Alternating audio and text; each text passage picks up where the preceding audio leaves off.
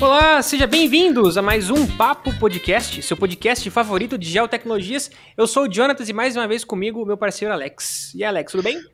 Olá, queridos ouvintes, Jonatas e convidado, aqui é o Alex, estou bem sim e feliz de estar participando desse nosso grande finale da temporada número 2 do podcast. Exatamente, esse último episódio, Alex, para fechar com chave de ouro, claro, professor Gustavo Batista, professor associado da Universidade de Brasília, geógrafo e doutor em geologia, ciências da Terra.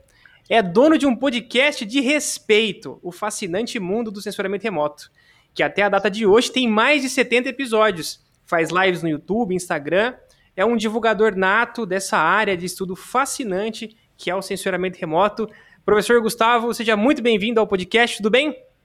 Tudo ótimo, graças a Deus. Uma boa noite a todos. Boa noite, bom dia, boa tarde, né? Depende da hora que a pessoa for ouvir.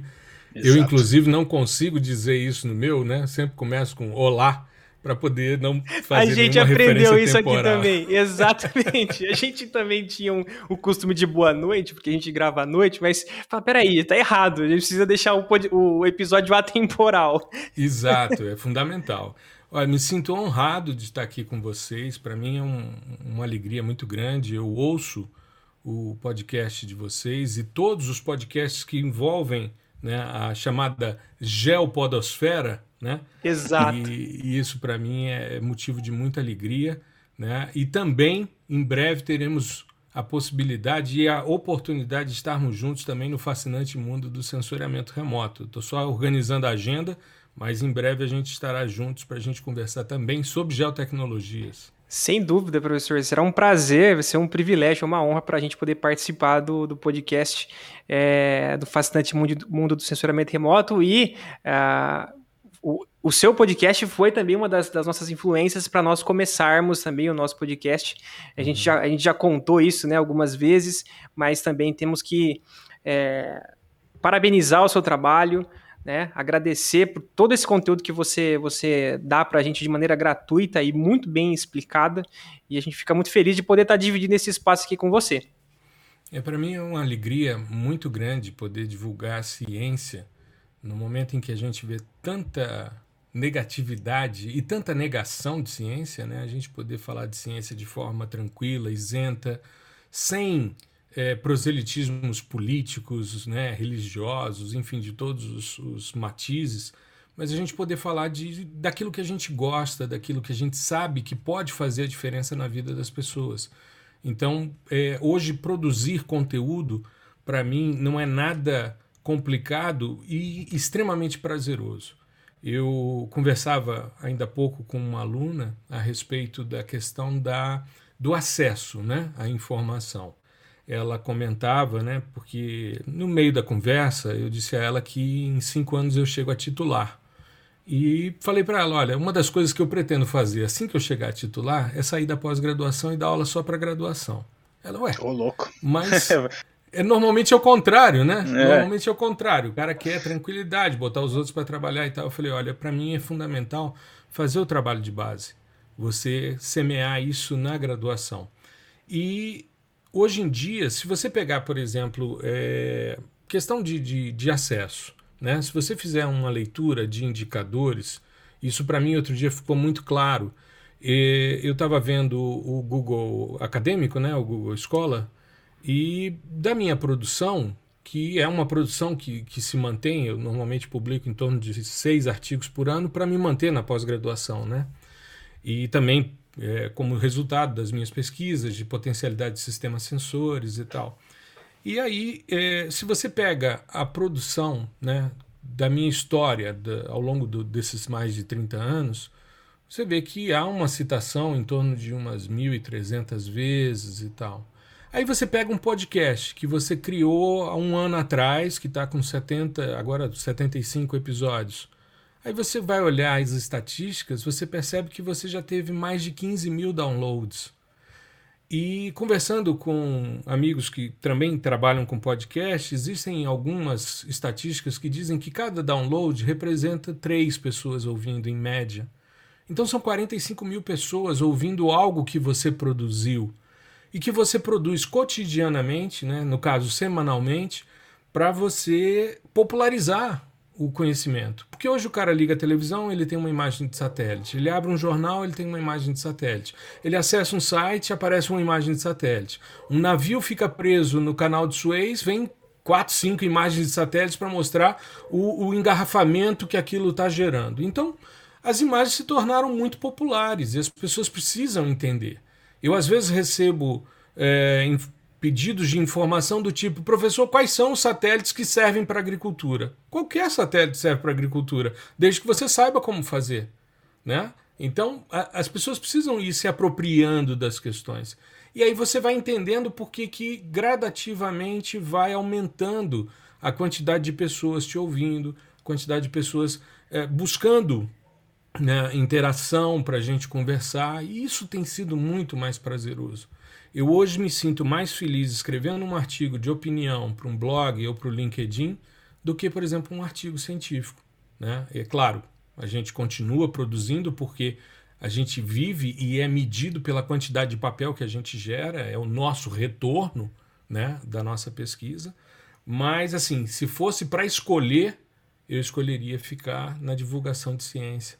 E é por isso que assim que chegar a titular, minha expectativa é continuar na graduação para que os meninos aprendam de verdade, né, entendendo o que, que eles estão fazendo e divulgando ciência. Enquanto eu tiver saúde para isso, vamos, vamos tocando. Né? Eu que sou jovem há mais tempo, é, tem que pensar nisso. Exatamente. Né? A, a, gratificação né, do, do retorno é muito boa, principalmente com dos alunos. Né? Muito e, grande. E faz muito sentido, professor, que é, você produza, né, é, tenha, tenha mais vigor aí para produzir um artigo aí de opinião ou gravar um podcast, porque você sabe que isso vai alcançar muita gente, não só gente que entende e que, né, que já tenha um conhecimento um pouco mais é, refinado, mas também uhum. pessoas curiosas, conhecendo Exato. pela primeira vez. E uhum. isso é muito legal, você conseguir produzir um conteúdo que às vezes é simples, descrever, né? Você uhum. descrever um, um aspecto da, do censuramento remoto, por exemplo, para as pessoas ali que estão chegando agora. E, uhum. assim, para um professor isso deve ser, deve ser contagiante, né? É, porque as pessoas que vão ler, que vão interagir, são aquelas pessoas que realmente querem. Não são aquelas pessoas que estão em sala por causa dos créditos. Né? Isso é uma coisa que é meio desestimulante. Muitas vezes eu me paro é, é, me pego pensando quando eu vejo, principalmente agora nesse período de pandemia, que a gente está virtualmente dando aula, é muito comum você entrar em sala, as janelinhas aparecem ali, né, só com o nome do estudante, e muitas vezes você termina a aula e você desliga a sala e aquela janelinha está ali. Significa que provavelmente a pessoa lá não está. Exatamente. Né? Enfim. Se a aula acabou e ela continua ali, é porque ela não está lá. Exato, né? Ou, ou, houve algum problema, enfim, né? Mas para mim também isso não, não, não é complicado. Mas assim, quando você faz e a pessoa te dá o retorno, é muito interessante. Porque você hoje não está vendo a reação das pessoas, né? Os alunos não abrem a câmera, até por uma questão muitas vezes de instabilidade de internet. Infelizmente, a gente vive uma crise educacional, não só é, uma crise sanitária, não só uma crise econômica, mas também uma crise na educação. Né? É, esse, esse, esse, eu diria, esse abismo que existe entre quem tem acesso à informação e quem não tem, quem tem acesso à internet boa e quem não tem, se intensificou.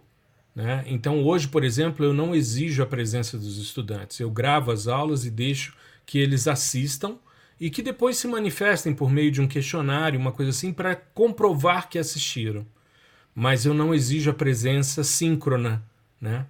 Mas, assim, você começa a interagir com telas escuras e só com o nome. Então você não tem a reação das pessoas, você não vê se as pessoas estão é, participando, se elas estão com cara de dúvida, alguma angústia, nada Sim. disso, né? E você vai conduzindo esse processo. Mas quando você está no digital, fora do ambiente virtual de, de ensino, né? Não estou dizendo de educação à distância, mas desse ensino virtualizado que a gente está vivendo hoje, Quando você está no Instagram ou no YouTube fazendo uma live e tal, só está ali quem está afim, quem quer aprender. E essas pessoas elas interagem com você, elas te dão muito retorno. E o retorno é muito significativo. Eu tive oportunidades, a primeira live que fiz, que foi o que me trouxe para o digital, foi quando a gente lançou Reflectância dos Materiais Terrestres pela oficina de textos. E eu fui fazer um webinar. E para mim aquilo foi emblemático, porque naquele dia eu dei aula e um aluno chegou no final só para responder chamada. E eu pensando, pô, tanta gente poderia aproveitar e avançar né, na, na sua área. Eu tenho uma vivência de mais de 30 anos de sala de aula. E o que, que eu faço cotidianamente? Eu fico pensando como é que eu posso explicar melhor determinados assuntos para que todo mundo possa se apropriar. Então eu pego, às vezes, temas que têm um nível de complexidade muito grande e eu vou buscando, seja de forma gráfica, seja de forma uh, mais explicativa, menos matemática, menos estatística, para explicar coisas muito complexas para que todos entendam qual é a lógica do processo. E aí eu fazendo aquilo e, e percebendo né, essa, essa situação, para mim, muito complicada e tal, e fui para casa para fazer o webinar. Quando eu cheguei, tinham 570 pessoas. A responsável da, da oficina de texto estava desesperada, porque a sala cabiam 600, é, 500. E ela dizendo, professor, e aí? Eu falei, ó, ah, quem sair, o outro entra. E a gente, qualquer coisa, a gente faz uma segunda sessão né? Que nem cinema, né? A gente sessão faz uma segunda extra. sessão, uma sessão extra, né? E, e foram três horas de palestra. A gente teve uma, uma estabilidade, eu fiz uma apresentação de uns 40 minutos, 50 minutos, e depois fiquei respondendo é, questões, é, perguntas. E aí chegou num ponto, quando chegou na terceira hora, ela disse: Gente, vamos liberar o professor. Eu falei: é, Até porque eu não almocei ainda, né? Eu não tinha almoçado, eu estava naquela expectativa de como ia ser. E foi o primeiro webinar que a oficina fez com a pessoa aparecendo, porque até então a gente tinha PowerPoints falados. E Sim. isso não humaniza. Se você não olha as pessoas, as pessoas não, não se sensibilizam com você. E da mesma forma, bom, eu estava divulgando um livro sobre reflectância, sobre espectroscopia, que é o princípio, é, o que confere cientificidade ao sensoriamento. Eu falei, cara, se eu entrar, por exemplo, aqui em determinadas questões, como por exemplo, modelo dual da radiação eletromagnética, eu vou chamar cinco pessoas para assistir esse negócio. Sim, não tem como né? tem que ficar visualizando mentalmente o que, que é o modelo dual. Exato. e mesmo que você use animações e tal, é algo muito complexo. Você tem que pensar em algo que seja mais amplo. Aí eu fui falar sobre aplicações práticas da reflectância da vegetação. Opa! Aí os caras que trabalham com florestal, agronomia, geografia, geologia e tal, todo mundo mexe com vegetação em algum momento. E aí vão ver aplicações práticas, ou seja, você fala como é o comportamento espectral, mas você não fica ali esmiuçando esse comportamento. Você vai para aplicações. Aí as pessoas se sentem naquela situação de, ah, eu estou entendendo. Que legal, eu estou entendendo o que ele está falando. E a coisa funciona dessa maneira. Quanto mais simples você é, quanto mais objetivo e quanto mais você é, se preocupa com a pessoa entender o que você está falando, mais você alcança. O artigo mais difícil que eu escrevi na vida foi para Scientific American, porque os caras queriam que eu falasse de ilhas de calor para o cara que ia comprar a revista na banca. Uhum. Eu falei, cara, como é que eu vou falar de princípios físicos, de sensoriamento remoto termal, para o cara que vai entrar na banca e vai ficar naquela, será que eu compro um gibi ou eu compro a Scientific American? E, e, e olha né? que Scientific American não é aquele nível, né, mais, mais alto. Um leigo consegue entender algumas coisas da científica American. Precisa ter um ensino médio ali, mas consegue.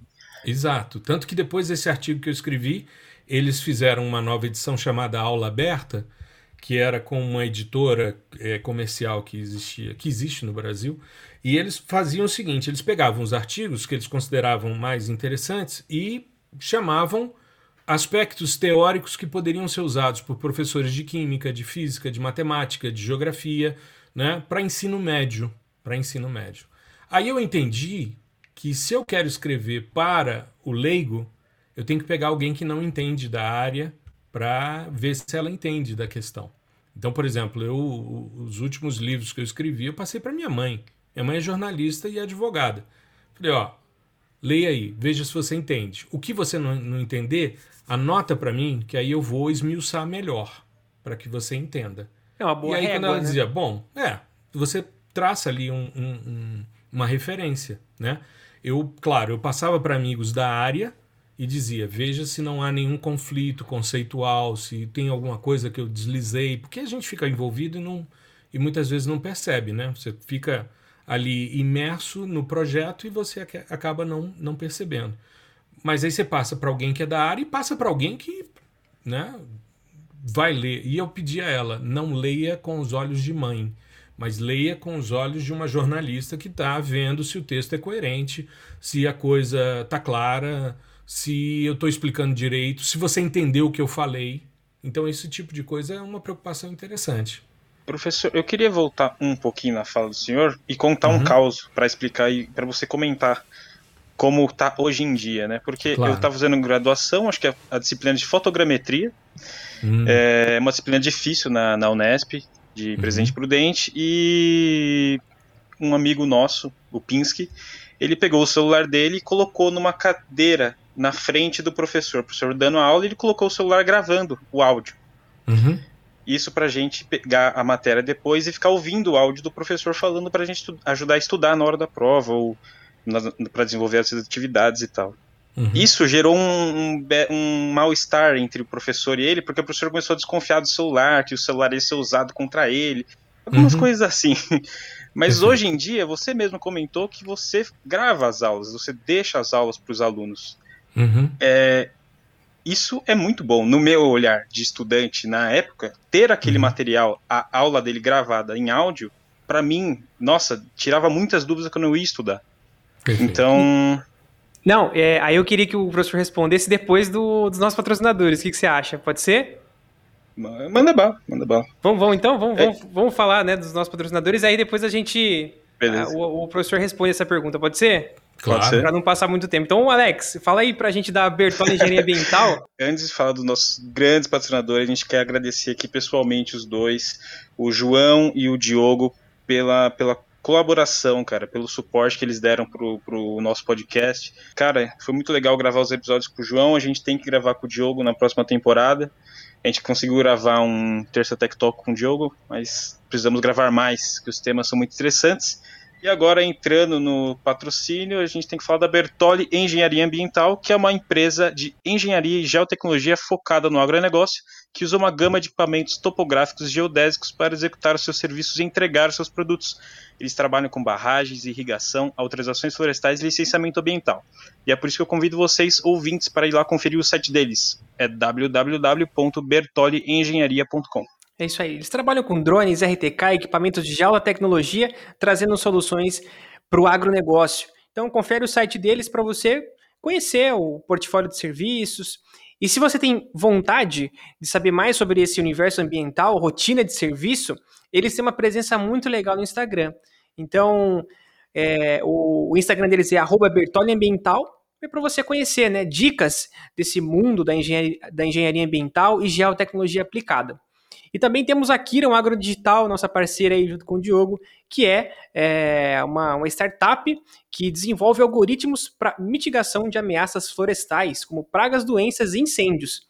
Eles têm soluções para aumento de, de produtividade florestal. E elas utilizam de tecnologias de visão computacional para dar aos gestores mais informações para tomar decisão a campo. E Alex, o que isso significa? Resumidamente, Jonatas, isso significa que eles criam algoritmos que vão muito além dos famosos NDVI, FWI e de tantos outros indexadores tradicionais. A Kiron Agrodigital está em constante crescimento e já atua até internacionalmente, em Portugal e também nos Estados Unidos. Eles trabalham com produtores e empresas florestais, ONGs, áreas de preservação legal, empreiteiras, hidrelétricas, distribuidoras de energia e até governos. Quer conhecer mais sobre a Kiron? O site deles é www.kiron.digital e lá no Instagram também é kiron.agrodigital. E nossa parceira também que divulga os, os, nossos episódios é o portal para construção no Instagram. Bom, feita aí as nossas considerações, nossos patrocinadores. Alex, pode continuar, desculpa. Não, é para o professor comentar isso, né?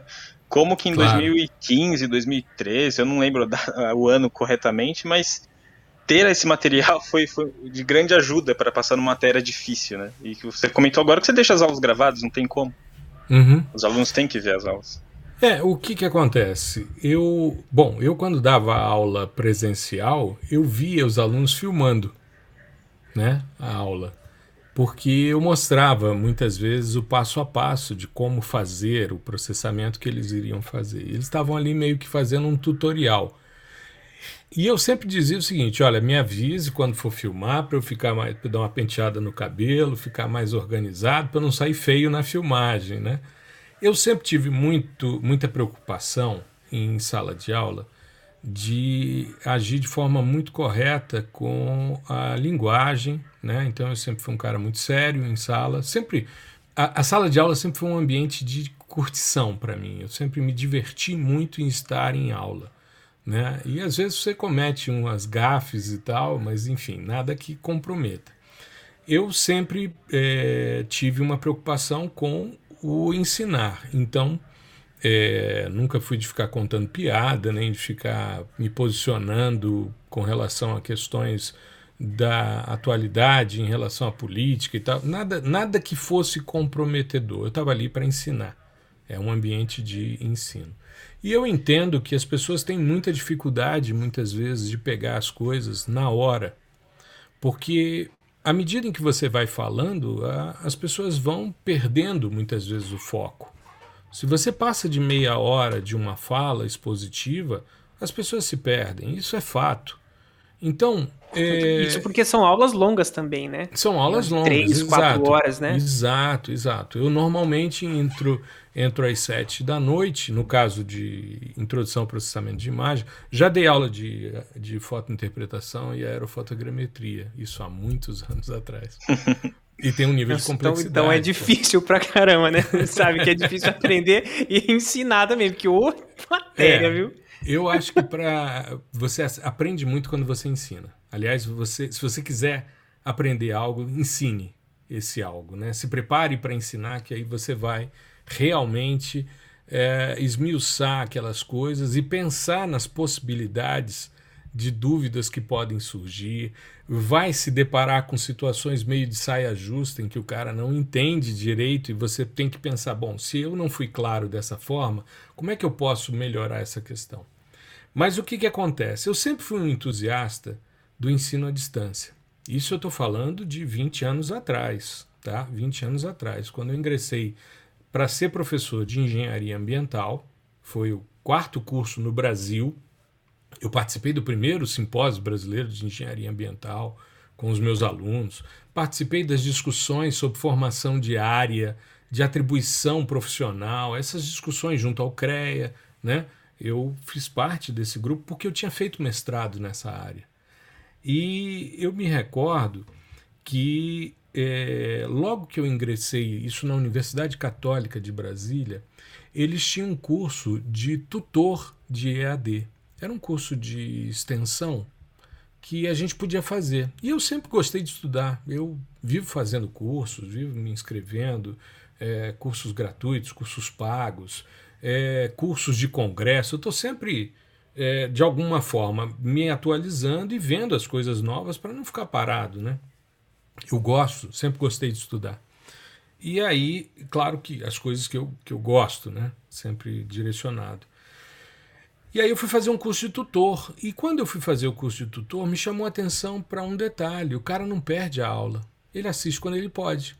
Falei, isso é uma sacada muito grande, porque o momento de você estar tá ali fazendo a sua apresentação é algo que, se, por exemplo, a gente tivesse aqui num bate-papo só nós três, né? Porque não estamos só nós três, a gente tem toda uma, uma audiência em torno do, do podcast de vocês.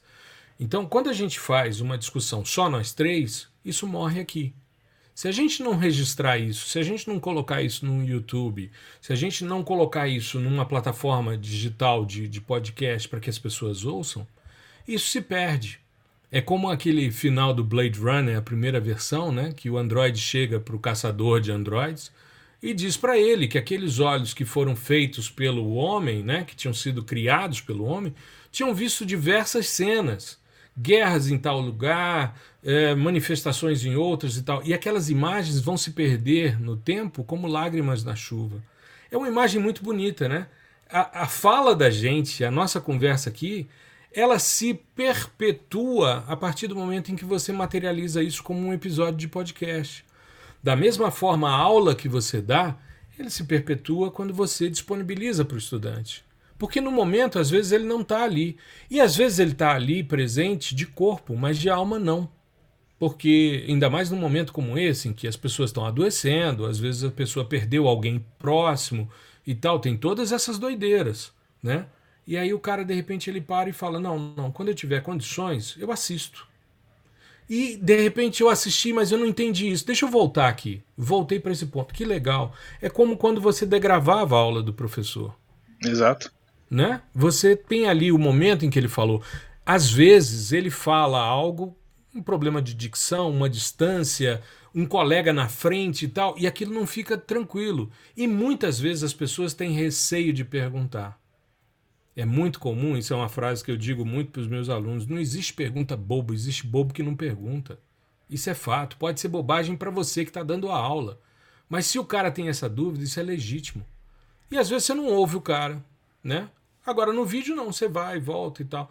Então era muito comum eu encontrar os alunos me filmando. Hoje eu faço isso por eles e coloco à disposição. Só que eu deixo num link não listado por uma questão que eu acho que é importante, que é justamente a questão da utilização da imagem. Eu teria que pegar uma autorização de todos para que aquilo ficasse público. Então, não. Quando eu faço algum tutorial que eu gravo, por exemplo, ah, vamos fazer uh, um determinado procedimento, vamos fazer uma correção geométrica, por exemplo, usando um software tal, que é mais simples, uh, mais intuitivo e tal. Então eu gravo passo a passo e deixo ali no tutorial. Esse eu posso colocar de forma uh, disponível para o grande público. Mas eu não posso, por exemplo, expor os meus estudantes. Isso eu não faço. Então você não vai encontrar no meu canal nenhuma aula minha com as janelinhas aparecendo nem o nome deles. Isso tudo está em links não listados. E termina o semestre, aí eu coloco como privado para eles não terem acesso. E também por uma questão de tempo, passou dois semestres, eu apago, né, para deixar é, mais espaço, enfim, não tem essa limitação, mas eu também não quero ficar com uma quantidade imensa de coisas que não são divulgáveis. Né? Enquanto eles estão fazendo, é importante. E eu vejo isso como um grande barato, ou seja, o cara não perde a aula, ele assiste quando ele pode. E assiste quantas vezes ele quiser. Isso é uma coisa que no curso que eu, que eu ofereço, que é o PDISL, né, o processamento de imagens de satélites por softwares livres, eu quando entrei, eu pensei, cara, eu tenho que montar um negócio que se o cara quiser fazer 200 vezes, ele faça. Então já no, eu lancei o curso em setembro, né, outubro, eles entraram, e quando foi no Natal, eu falei, moçada, é o seguinte, presente de Natal para vocês, três anos de curso aberto aí para vocês fazerem. Então o que, que acontece? Eu vou fazendo aulas novas, os alunos vêm e vão fazendo. Tudo bem que estou sempre colocando material novo. Por exemplo, todos os episódios do ao vivo no YouTube, todos os episódios do podcast entram. Mas eles entram como material adicional, porque se eu colocar ali, o cara nunca se forma, né? Porque toda semana é. tem um vídeo novo. Então, eu estou sempre fazendo isso. Eles estão sempre se atualizando. Recentemente, eu escrevi inclusive um artigo de, de, de opinião e depois é, eu gravei uma aula para eles. Por quê? Porque um dos softwares que a gente usava foi descontinuado. E aí eu aproveitei o gancho e falei: e aí, e agora? Como é que vai ser? Né? Como é que eu vou trabalhar se o software que eu uso deixou de existir? Né? E eu falando da dependência de sistemas operacionais. Porque eu vivi isso, né? Eu vivi isso. Eu comecei com o Citim, eu comecei com Citim e SGI, que eram os sistemas do INPE, para processar. De repente eles sumiram, né? deixaram de, de serem atualizados e surgiu o Spring. Uhum. Tá, aí eu conheci o Envy. Ah, legal e tal. E aí? Aí de repente você vai para um momento em que você não pode ficar dependendo de licença de software proprietário. Ainda mais agora, na pandemia. Como é que eu vou chegar para alunos que muitas vezes assistem aula com um celular e dizer, gente, é o seguinte, nós vamos ter que arrumar uma estratégia para vocês acessarem remotamente o laboratório, para usarem o servidor, porque a licença lá está e tal. Para ele poder usar o software e aprender como que é a cara do software, né? Não tem exato, como. Exato. E eu falo, e, e eu, eu sou completamente contra a utilização de pirataria. Eu acho que isso é inconcebível, né? Então, vamos trabalhar com o que tem de forma gratuita. E não vamos nos prender a um software só, não. Então, até mesmo na graduação, eu uso dois. Dois que são mais educacionais. Né? E aí falo para eles: ó, é o seguinte, aqui a gente faz essa parte melhor nesse. Essa aqui a gente faz nos dois, mas esse daqui é mais intuitivo. E vamos fazendo. E aí os caras vão criando autonomia, né? Vão criando autonomia. Por quê? Porque amanhã o cara vai trabalhar e vai chegar num determinado lugar e não tem o software da universidade. E aí? Ele fala: não, não dá para trabalhar, ou então vou ter que pedir licença para poder usar o laboratório da universidade para processar uma imagem. Não faz sentido, né? Mas eu acho um grande barato. Até para não dar desculpa para o cara não entregar a atividade, né? Senão o cara Exato. lá não tem, como é que eu vou fazer? é, mas você sabe que com o inacesso ao laboratório, eu tenho criado estratégias assim. Eu faço os prints de tela para ele fazer uma análise qualitativa. Ou seja, Sim, para ele analisar visualmente Isso, a imagem. Porque muitas vezes o aluno hoje está assistindo aula no celular, não tem como eu ia, eu ia falar exatamente isso. Tem aluno que não tem computador para é, instalar um software, né? Exato, exato. E mesmo que seja um software leve, que seja uma imagem pequena que você disponibiliza no Classroom para o cara baixar e fazer, tá ali. Se ele quiser, se ele tiver condição, beleza. Se ele não tiver condição, ele vai fazer do mesmo jeito, só que de outra forma ele vai fazer uma interpretação visual, mesmo que ele olhe no celular dele. Eu achei genial um logo que começou a pandemia, a professora Tatiana Pará, né, que é amiga nossa e que está com a gente também né, nessa discussão Na da, da podosfera. exatamente, exatamente. Exato. A Tati é, me chamou para dar um curso para as meninas da Gel no início da pandemia e disse: Nós vamos usar StreamYard e vamos usar Facebook. Eu disse: Mas por que Facebook? Ela disse: Porque os pacotes de dados das operadoras de celular para as minhas alunas que moram na zona rural do Pará, elas conseguem acesso gratuito ao Facebook, ao YouTube não. Então vamos fazer o curso no Facebook. Beleza. Nunca tinha feito e vamos nessa vamos nessa. E vamos lá. E duas horas de fala de como baixar imagens gratuitas e para usar os dados e tal, e todo mundo assistindo durante Poxa, todo legal. o processo, com estabilidade. Então é se reinventar, né? É Exato. se reinventar. É pegar uma situação e se reinventar. Eu acho que é um grande barato isso. Isso é muito legal, incrível, muito legal. Eu queria entrar numa discussão, né? É, você é professor, docente, que está sempre nesse, nesse meio, mas a gente sabe que você também aí abriu as portas do YouTube, o seu podcast, para as outras uhum. pessoas, outros profissionais. E, e assim como é, outras tecnologias, como o drone, por exemplo, né, veio para facilitar o, o, uso, o acesso à fotogrametria, por exemplo, que era algo inacessível há anos atrás. A uhum. gente conversou com a Silvia, que tem uma experiência absurda com drones, é exatamente isso que a gente discutiu, né? E com o Manuel uhum. também que veio para abrir as portas para quem não tinha é, acesso. Uhum. E eu, aí eu entro na, na seara do censuramento remoto. Na, na sua fala, você fala que você está dizendo aí dos alunos, dos trabalhos. Quando você começou com esse, com esse seu trabalho de divulgação, abriu também espaço para outros profissionais. Então, uhum. como que você vê isso? É, tem profissional né, que está utilizando isso fora do ambiente escolar, fora da academia, você vê realmente as pessoas engajadas em usar censuramento remoto de fato mesmo, né? E eu digo assim, usar não empresas grandes que já uhum. têm essa, essa, esse hábito de usar realmente essa tecnologia recorrente, mas pessoas, é, talvez aí pequenos, médios empresários, como que você Exato. vê isso, né? É, o censuramento remoto está de fato é, exposto, tá espalhado pelo nosso Brasil? Olha só, Jonathan, eu, eu quando comecei com o digital, eu não tinha noção de que as pessoas iriam me pedir depois para consolidar algo em termos de formação.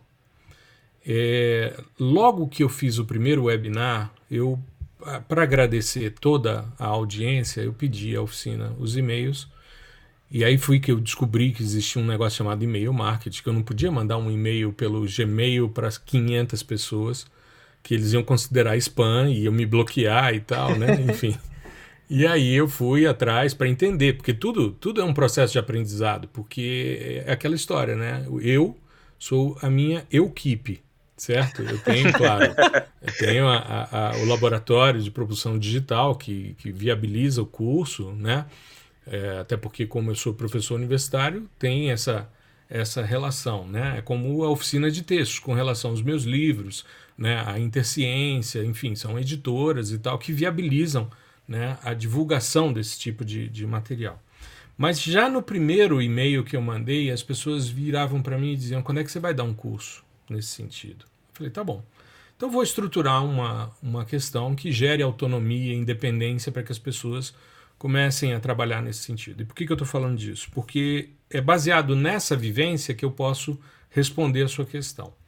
Né? Porque quando você divulga na, nas redes sociais, você não tem noção do perfil profissional de quem está te vendo, quem está te ouvindo, quem está te consumindo. Tá? São raros aqueles que entram em contato direto com você no, no direct dizendo eu sou tal profissional, faço isso e tal. É mais comum no LinkedIn, que é uma rede social mais de relações comerciais e profissionais do que, por exemplo, no Instagram. No Instagram, as pessoas interagem para tirar dúvidas, então elas trazem uma demanda. É quase diário você ter de 5 a 10 questões variadas sobre sensoriamento remoto, assim, desde níveis bastante complexos até coisas muito rasas, né? Mas o que, que acontece? Quando você começa a avaliar o perfil das pessoas que estão entrando para estudar com você, no caso do PDISL, né, nós fizemos cinco turmas e tal, então a gente já tem uma amostragem bastante generosa nesse sentido. Eu tenho desde o estudante de graduação que está começando a graduação até o professor universitário com doutorado em sensoriamento remoto. Eu tenho esse espectro. Puxa tenho vida. uma quantidade muito grande de profissionais que atuam na área de perícia, na área de pesquisa, né? nas questões de empresas como que utilizam drones, né? empresas públicas que trabalham com sensoriamento, então tem muita gente nesse perfil. E assim, é muito interessante porque também uma variedade muito grande de formações. Então, quando eu faço, por exemplo, o episódio dessa semana que eu falei sobre sensoriamento remoto aplicado à oceanografia, foi uma demanda de um estudante meu que coordena um centro acadêmico de uma universidade nessa área, e eu tenho vários oceanógrafos que fazem o curso e que estão ali, então serviu para muita gente o tema do podcast.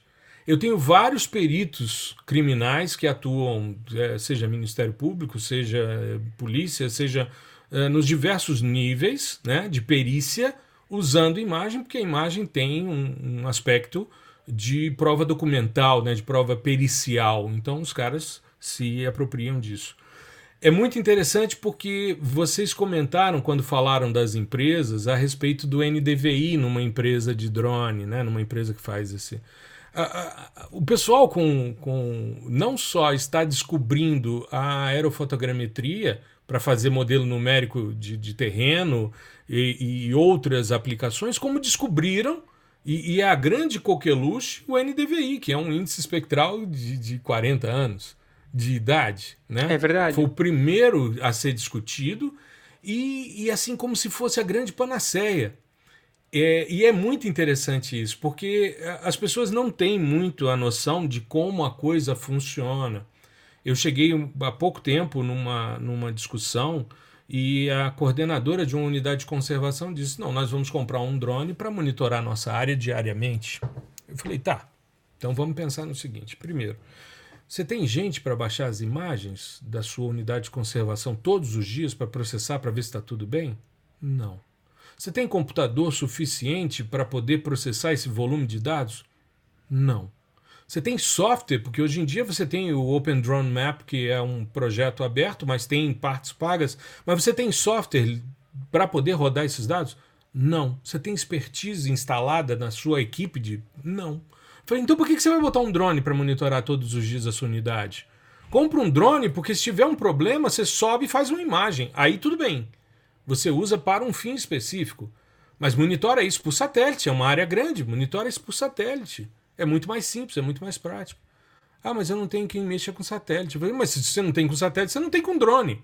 Então, assim, não é porque vende na, no AliExpress que você, pô, todo mundo vai usar. Você não pode subir um drone aqui no meio dos prédios e as pessoas eh, saindo do, do banho, trocando de roupa, e tá tudo com a janela certo, né? aberta. Né? É. Não, não, não é assim.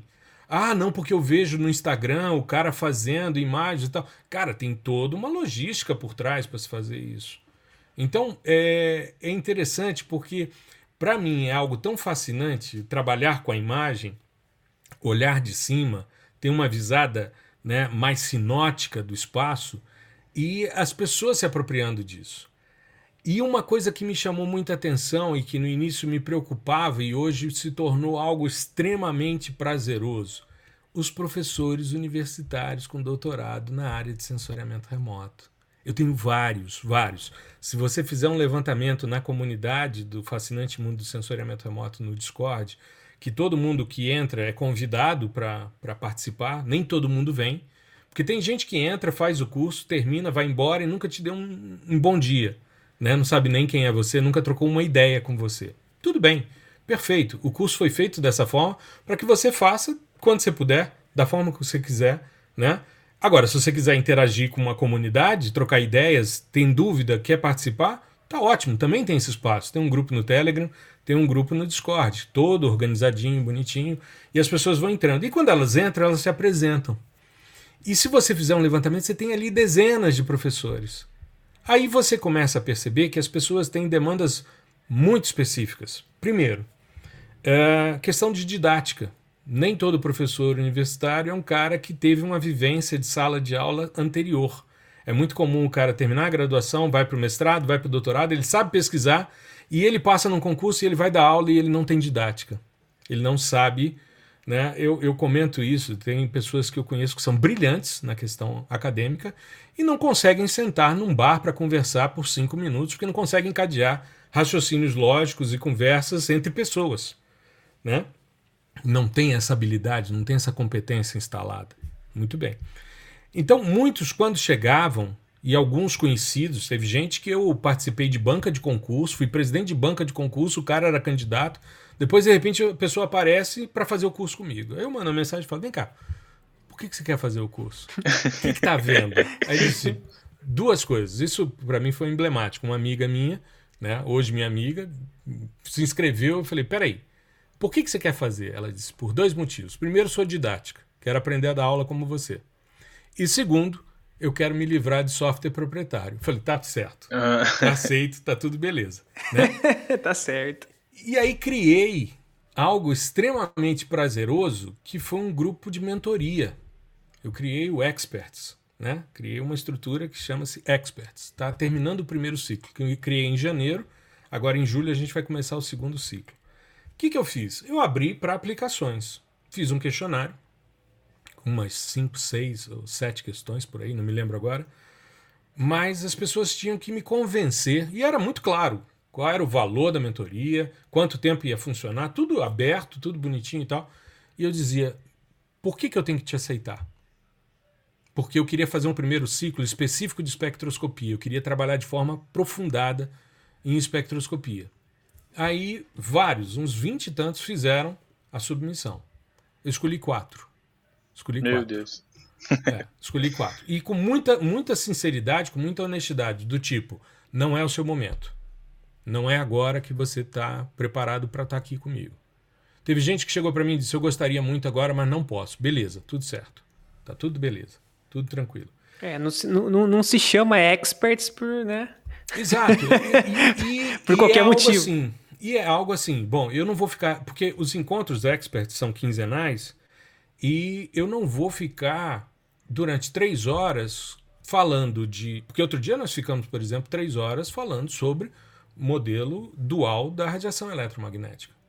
E dá para você descobrir... Aquele é o espaço, né? Você teve é. aquele momento para falar Exato. disso para as pessoas corretas. Exato, e você dá uma, umas duas horas de aula expositiva e tal, e depois vem as perguntas, e vão surgindo demandas, e como é que a gente aplica isso para fazer, por exemplo, uma decomposição de modelo linear de mistura espectral, e eu precisava ver isso, eu precisava entender aquilo, e vamos fazer.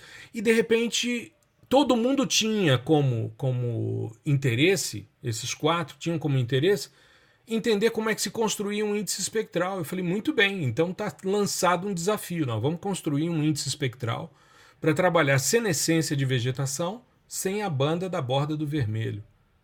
Aí os caras, peraí, mas eh, será que eu dou conta? Eu falei, claro que dá. Vamos entender como é que se constroem os índices espectrais, os tradicionais. Vamos começar com o NDVI, né? O NDVI é a coqueluche dos drones. Vamos pegar essa estrutura e vamos entender como é que. Aí você trabalha com uma modelagem espectral e você vai mostrando como é que vai variando. Porque todo índice espectral ele mede um determinado fenômeno e quando você perturba esse fenômeno, ele reage. E você então pode modelizar isso, você vai entendendo essas questões. E, e modéstia à parte, isso é algo que eu venho fazendo há muitos anos, porque eu sempre senti falta em relação a isso. Eu desenvolvi índices espectrais na minha tese de doutorado, mas foi algo meio intuitivo. E eu ficava, como é que esse índice funciona? E eu ficava na mão ali, desenhando, fazendo, como é que seria e tal. Depois eu comecei a perceber que se eu pegasse os specs e levasse para uma planilha eletrônica, eu conseguiria fazer esse tipo de modelagem e entender, né? Ah, então quando a vegetação queima, ah, o que, que acontece no NIR, o que, que acontece no suor e tal. Ah, então é isso que o índice está medindo? É essa inclinação espectral que está sendo medida? É. Aí você vai entendendo a lógica do negócio. Resultado: a gente está fechando o ciclo na próxima quinzena, ou seja, Tivemos um encontro nessa segunda, daqui a 15 dias temos o nosso último encontro. E nós estamos fechando um artigo com quatro áreas, sendo áreas no semiárido, áreas no, no, no Cerrado, áreas na Amazônia e áreas no, no, no na região Pampa? sul do Brasil. No, né? Pampa? Não, não chega a ser Pampa, é quase araucárias ali, mas é, é subtropical. E a gente verificando isso sem a necessidade de uma borda do vermelho. Por quê? Porque todo índice que mede senescência se baseia, né, ou boa parte deles, na questão do, da borda do vermelho, mas nem todo sistema sensor tem banda no, na borda do vermelho. E se você sai dessa limitação e, e, se aproxima de algo nesse sentido, você pega a série histórica de quase 40 anos do, do Landsat. Né? E aí você consegue trabalhar essas questões. Estou falando de Landsat 5 para cá. E aí você consegue trabalhar essas questões, porque se você entende a senescência, a umidade e o verdor, você pode fazer, por exemplo, uma organização para fazer manejo integrado de fogo, para evitar que uma área, quando pegue fogo, ela vire um incêndio descontrolado. Então, são coisas que você vai é, trazendo e as pessoas respondendo. E foi muito interessante porque eu tenho nesse grupo um doutorando tenho dois professores universitários com doutorado em sensoriamento remoto, tendo uma especialista em hiperespectral, em espectroscopia. E tem um cara que está fazendo mestrado. E quando ele entrou, ele disse: Professor, eu estou achando que o senhor aceitou todo mundo. Eu falei: Não, você quer ver quantas pessoas eu recusei? Aí ele disse: Ué, mas então o senhor está me aceitando por quê? Eu falei: Porque eu acho que você tem condições. Eu acho que é o seu momento. Ele disse, nossa, me sinto lisonjeado. Eu falei, então legal. Então e é vem, o cara que e, e, foi o cara que estruturou o índice. A proposição, nós, até quando a gente brinca, a gente fala, ah, vamos botar o teu nome no índice. Ele disse, não, é uma construção coletiva. Eu falei, não, eu concordo que é uma construção coletiva, mas a proposição numérica foi dele. A estratégia de organização do índice foi dele. Foi do cara menos graduado. Puxa e isso vida, trouxe para ele uma, uma percepção muito legal. E aí você pensa, bom, é um dia que, bom, até bem pouco tempo atrás, é, eu estava dando, eu tinha reunião de manhã, depois eu dava aula de duas às quatro, depois às cinco eu entrava ao vivo no YouTube, depois eu entrava às sete no Expo e saía às dez. Aí, pô, termina o dia, aí você pensa, pô, você tá acabado, né? Cara, você tá feliz. Você tá feliz porque você trabalhou aquilo que você gosta com as pessoas que estão afim e elas se envolvem e é algo assim maravilhoso. Aí agora a gente vai começar a trabalhar com geóbia, né? E aí vamos, porque foi uma demanda deles, então vamos propor um novo ciclo. Vamos, aí eu vou abrir para os alunos e tal, né, para ver se eles estão afim de se submeterem a um processo de aplicação. Isso é muito legal. Isso é muito legal. Você escolher com quem você vai trabalhar. Isso é muito importante. Ô, professor, isso é incrível. Dá para dá ver a sua paixão assim no, no seu no, no, olhar quando você fala de sensoriamento remoto. Assim, é impressionante e é muito para você é muito fácil assim, né? Porque é óbvio, né? A sua vivência, mas também pela sua paixão. E mas assim, sensoriamento remoto é difícil, né? É para todo mundo, porque pelo que você estava falando né, das bandas e tal, isso é muito além da resolução espacial, né? do tamanho do, do, do pixel. Então, assim, é... e aí, sensoriamento remoto é para todo mundo? É... Como é que é essa, essa área de estudo? Eu acho que é para todo mundo. Eu acho que é para todo mundo. Por quê? Porque a gente faz sensoriamento remoto desde o dia que a gente nasce e se entende por gente. A gente tem dois sistemas sensores, um do lado do outro aqui, dois olhos. Às vezes a gente precisa botar uma lente aqui para corrigir alguns defeitos de curvatura irregular. Um filtro. É, algum filtro, alguma coisa assim. Às vezes a gente tem alguma falha nos sistemas de, de detecção, né? Como, por exemplo, os problemas de daltonismo. Aliás, um dos, um dos episódios mais legais que eu já fiz foi sobre daltonismo e sobre estratégias para a gente corrigir essas questões para processar a imagem. Demanda de um aluno meu que é professor no Instituto Federal do Piauí, na área de geoprocessamento, coordena inclusive a pós-graduação, professor Harrison, e ele, é, Harrison Moraes, e ele veio para mim e disse: professor, eu estou com uma demanda, eu tenho um aluno daltônico, como é que eu faço?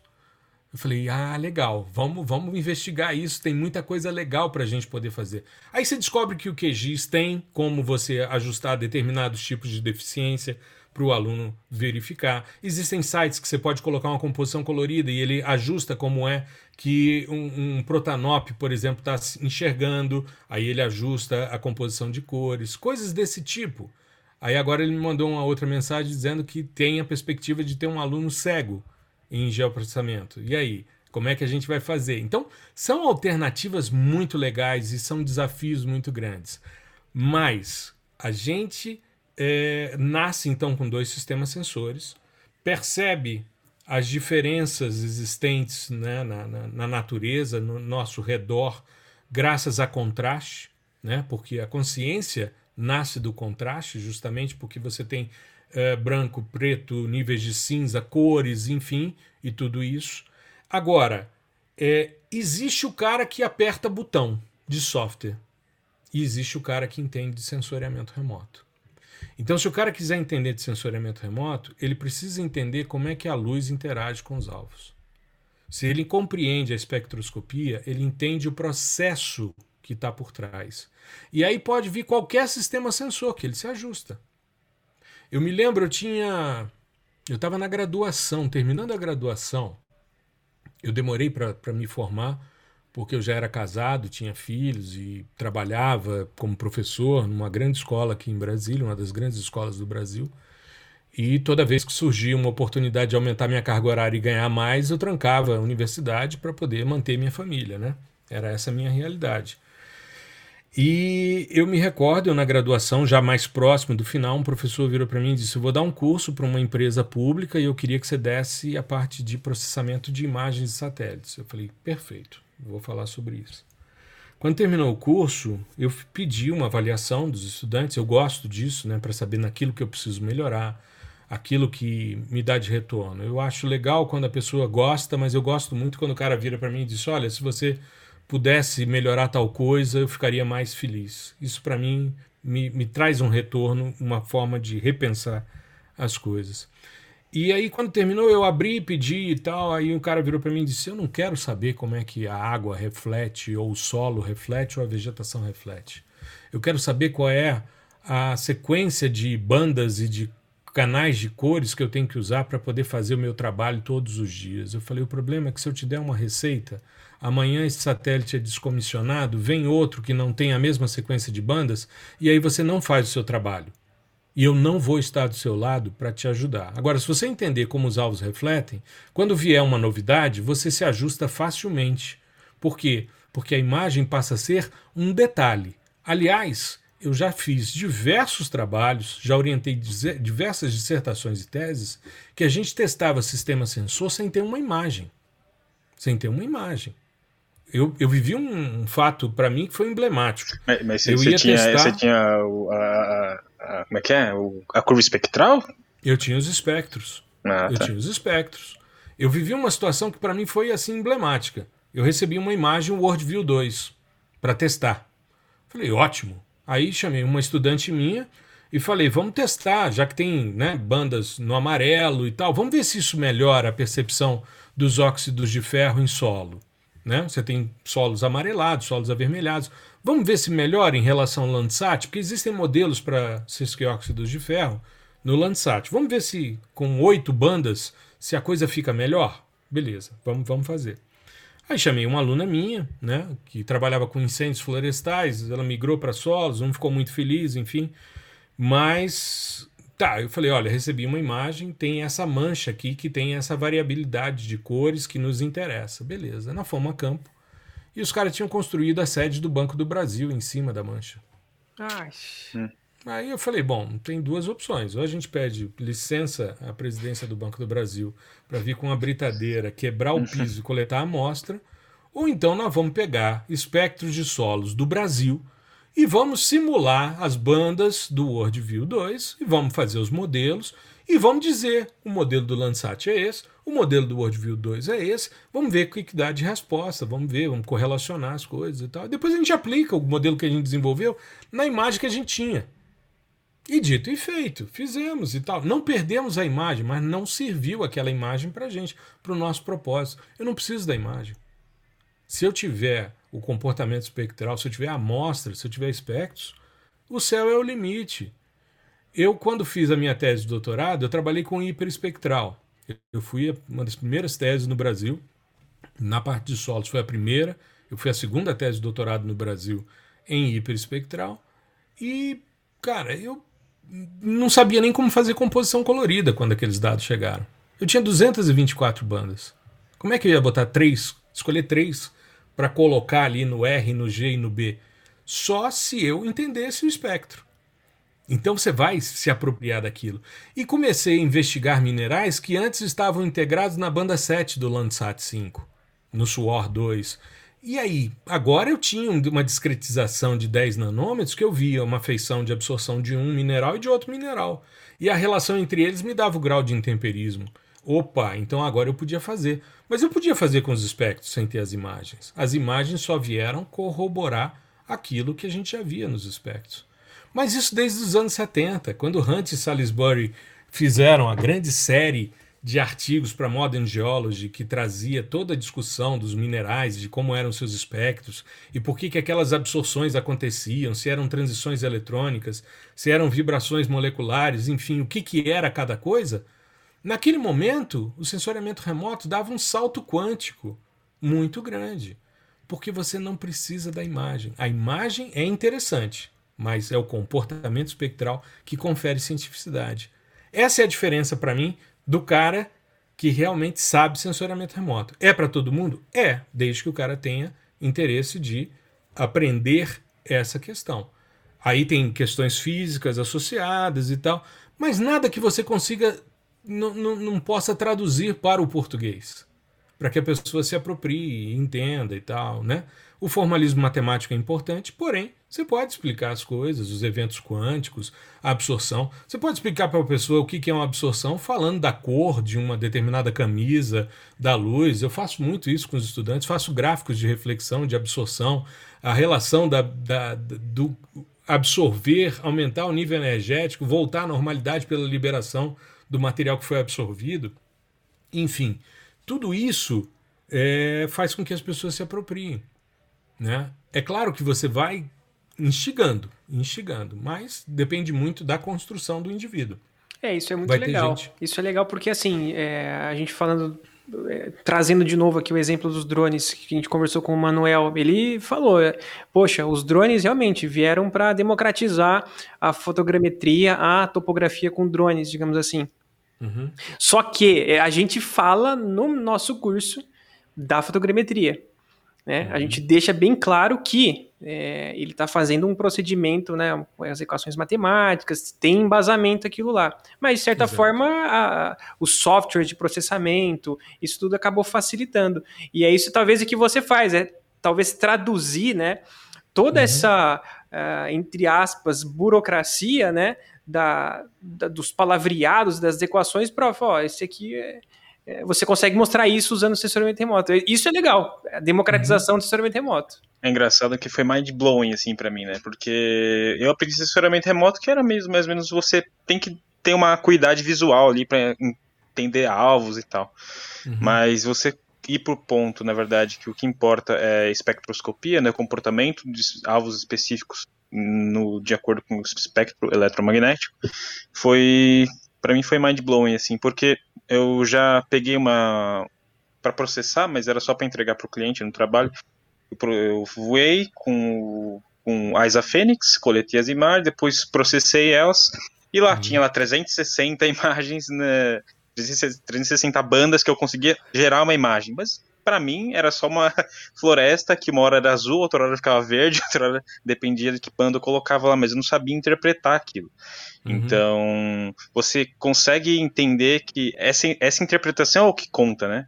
E Exato. a comunidade universitária brasileira está indo por esse caminho, tentando ensinar, além do senhor, consegue outros grupos que estão trabalhando com isso, com esse tipo de ensinamento? Eu acho que a gente tem uma, uma postura que eu julgo muito ruim é, no âmbito das universidades, que é a noção de que eu fui escolhido por Deus para ter esse conhecimento e você não.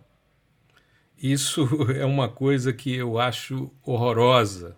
Eu fiz um episódio falando sobre estatística e eu aprendi estatística não quando estava fazendo universidade, quando eu fazia graduação, mas eu aprendi estatística com um amigo meu que já é falecido e esse cara era tão brilhante que ele era citado pelo Odum no livro Fundamentos de Ecologia, quando Odum falava sobre ecologia de desertos um brasileiro, professor Perseu Fernando dos Santos, que foi o cara que criou a Embrapa Meio Ambiente em Jaguariúna, enfim, era um cara visionário, visionário. Perseu dava aula de estatística, fazendo as contas na lousa.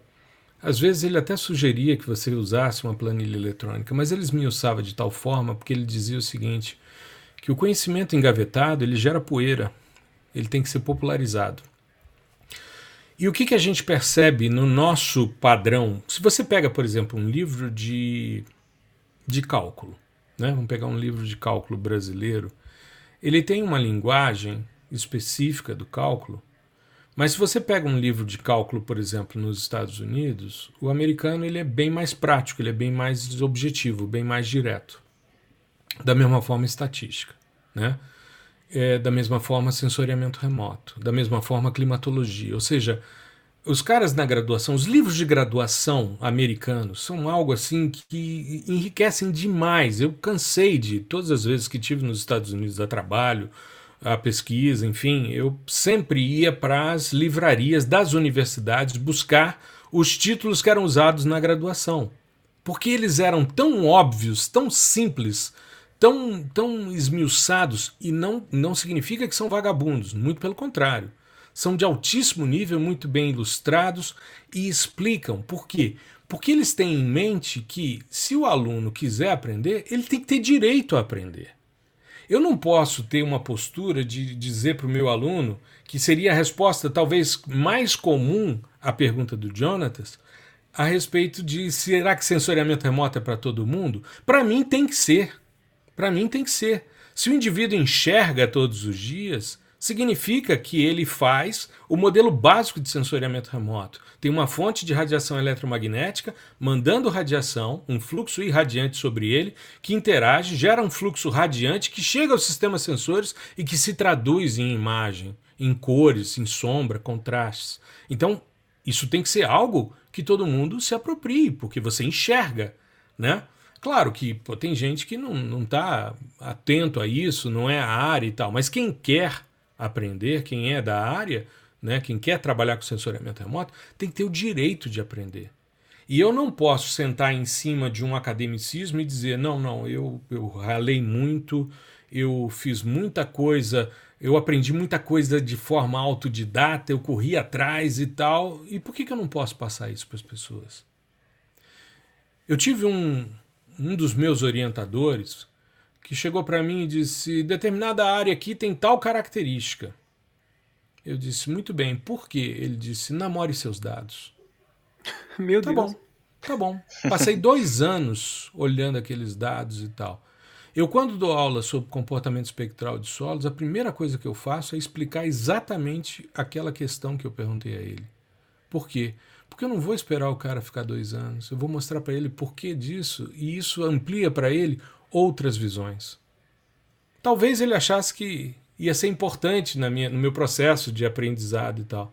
Para mim, né, foi algo que demandou tempo. Eu cheguei do outro lado, mas assim, não, não, não me traz recordações agradáveis, não me traz recordações boas do tipo, pô, que legal, eu aprendi isso.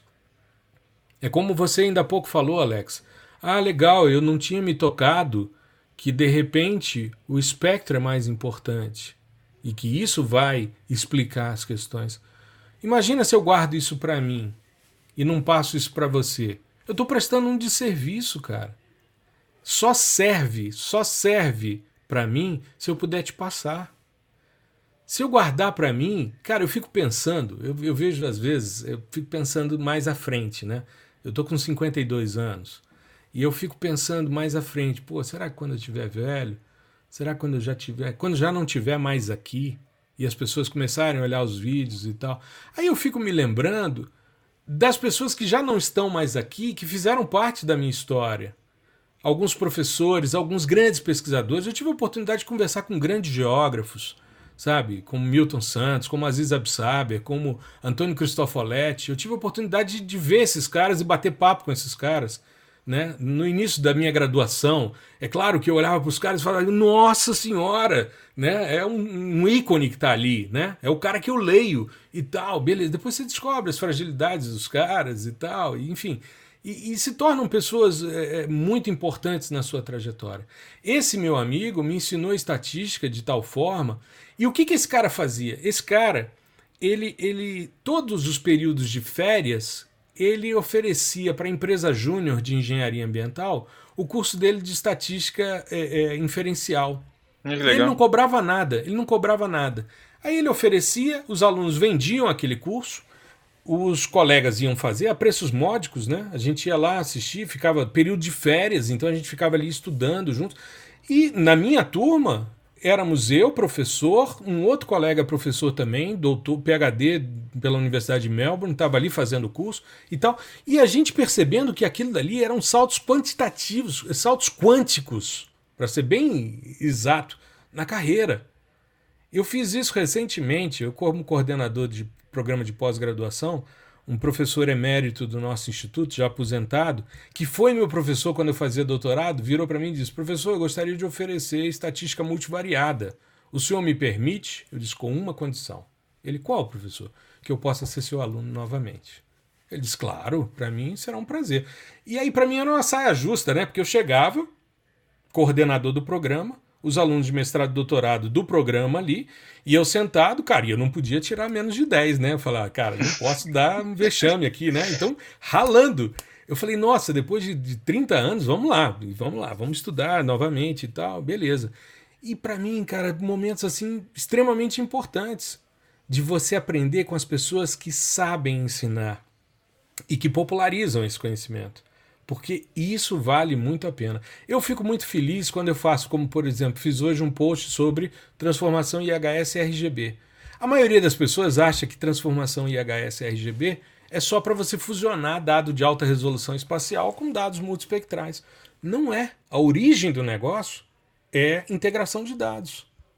Você pode pegar um dado geofísico, um dado geoquímico, você pode pegar um modelo numérico de terreno, uma imagem de radar, você pode botar o que você quiser ali, desde que você melhore a informação. Você está tirando a intensidade e a partir dessa transformação. E aí você montar isso em oito cardzinhos, né? E jogar isso para as pessoas, porque toda quarta-feira eu faço isso. Eu coloco lá um processamento que fiz num software livre. Aí eu falo da técnica, mostro a teoria, mostro o que, que o cara vai chegar e qual é o software que eu acho que é melhor ou mais didático, que vai te trazer uma resposta melhor nesse sentido. Por quê? Porque vocês estavam falando sobre a topografia por drone, né?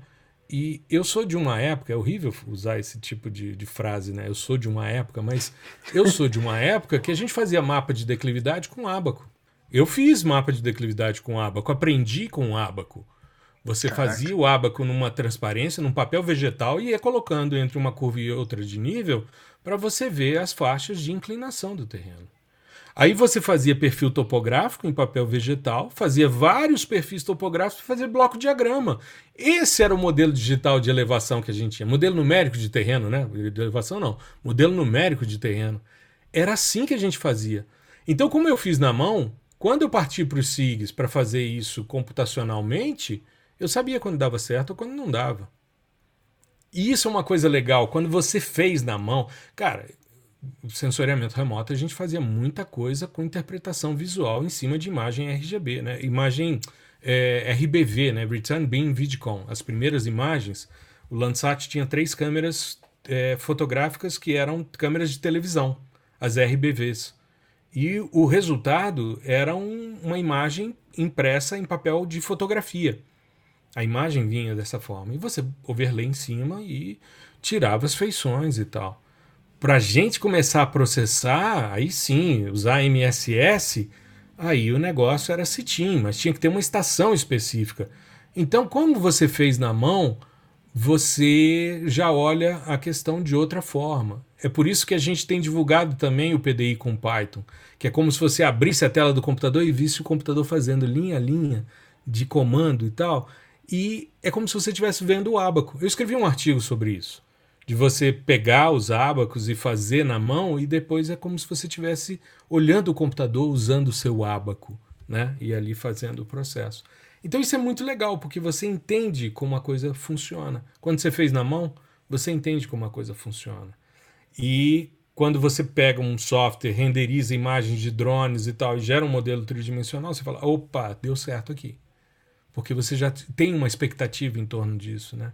Que é algo que o fato de ser jovem há mais tempo traz assim algumas vantagens, sabe?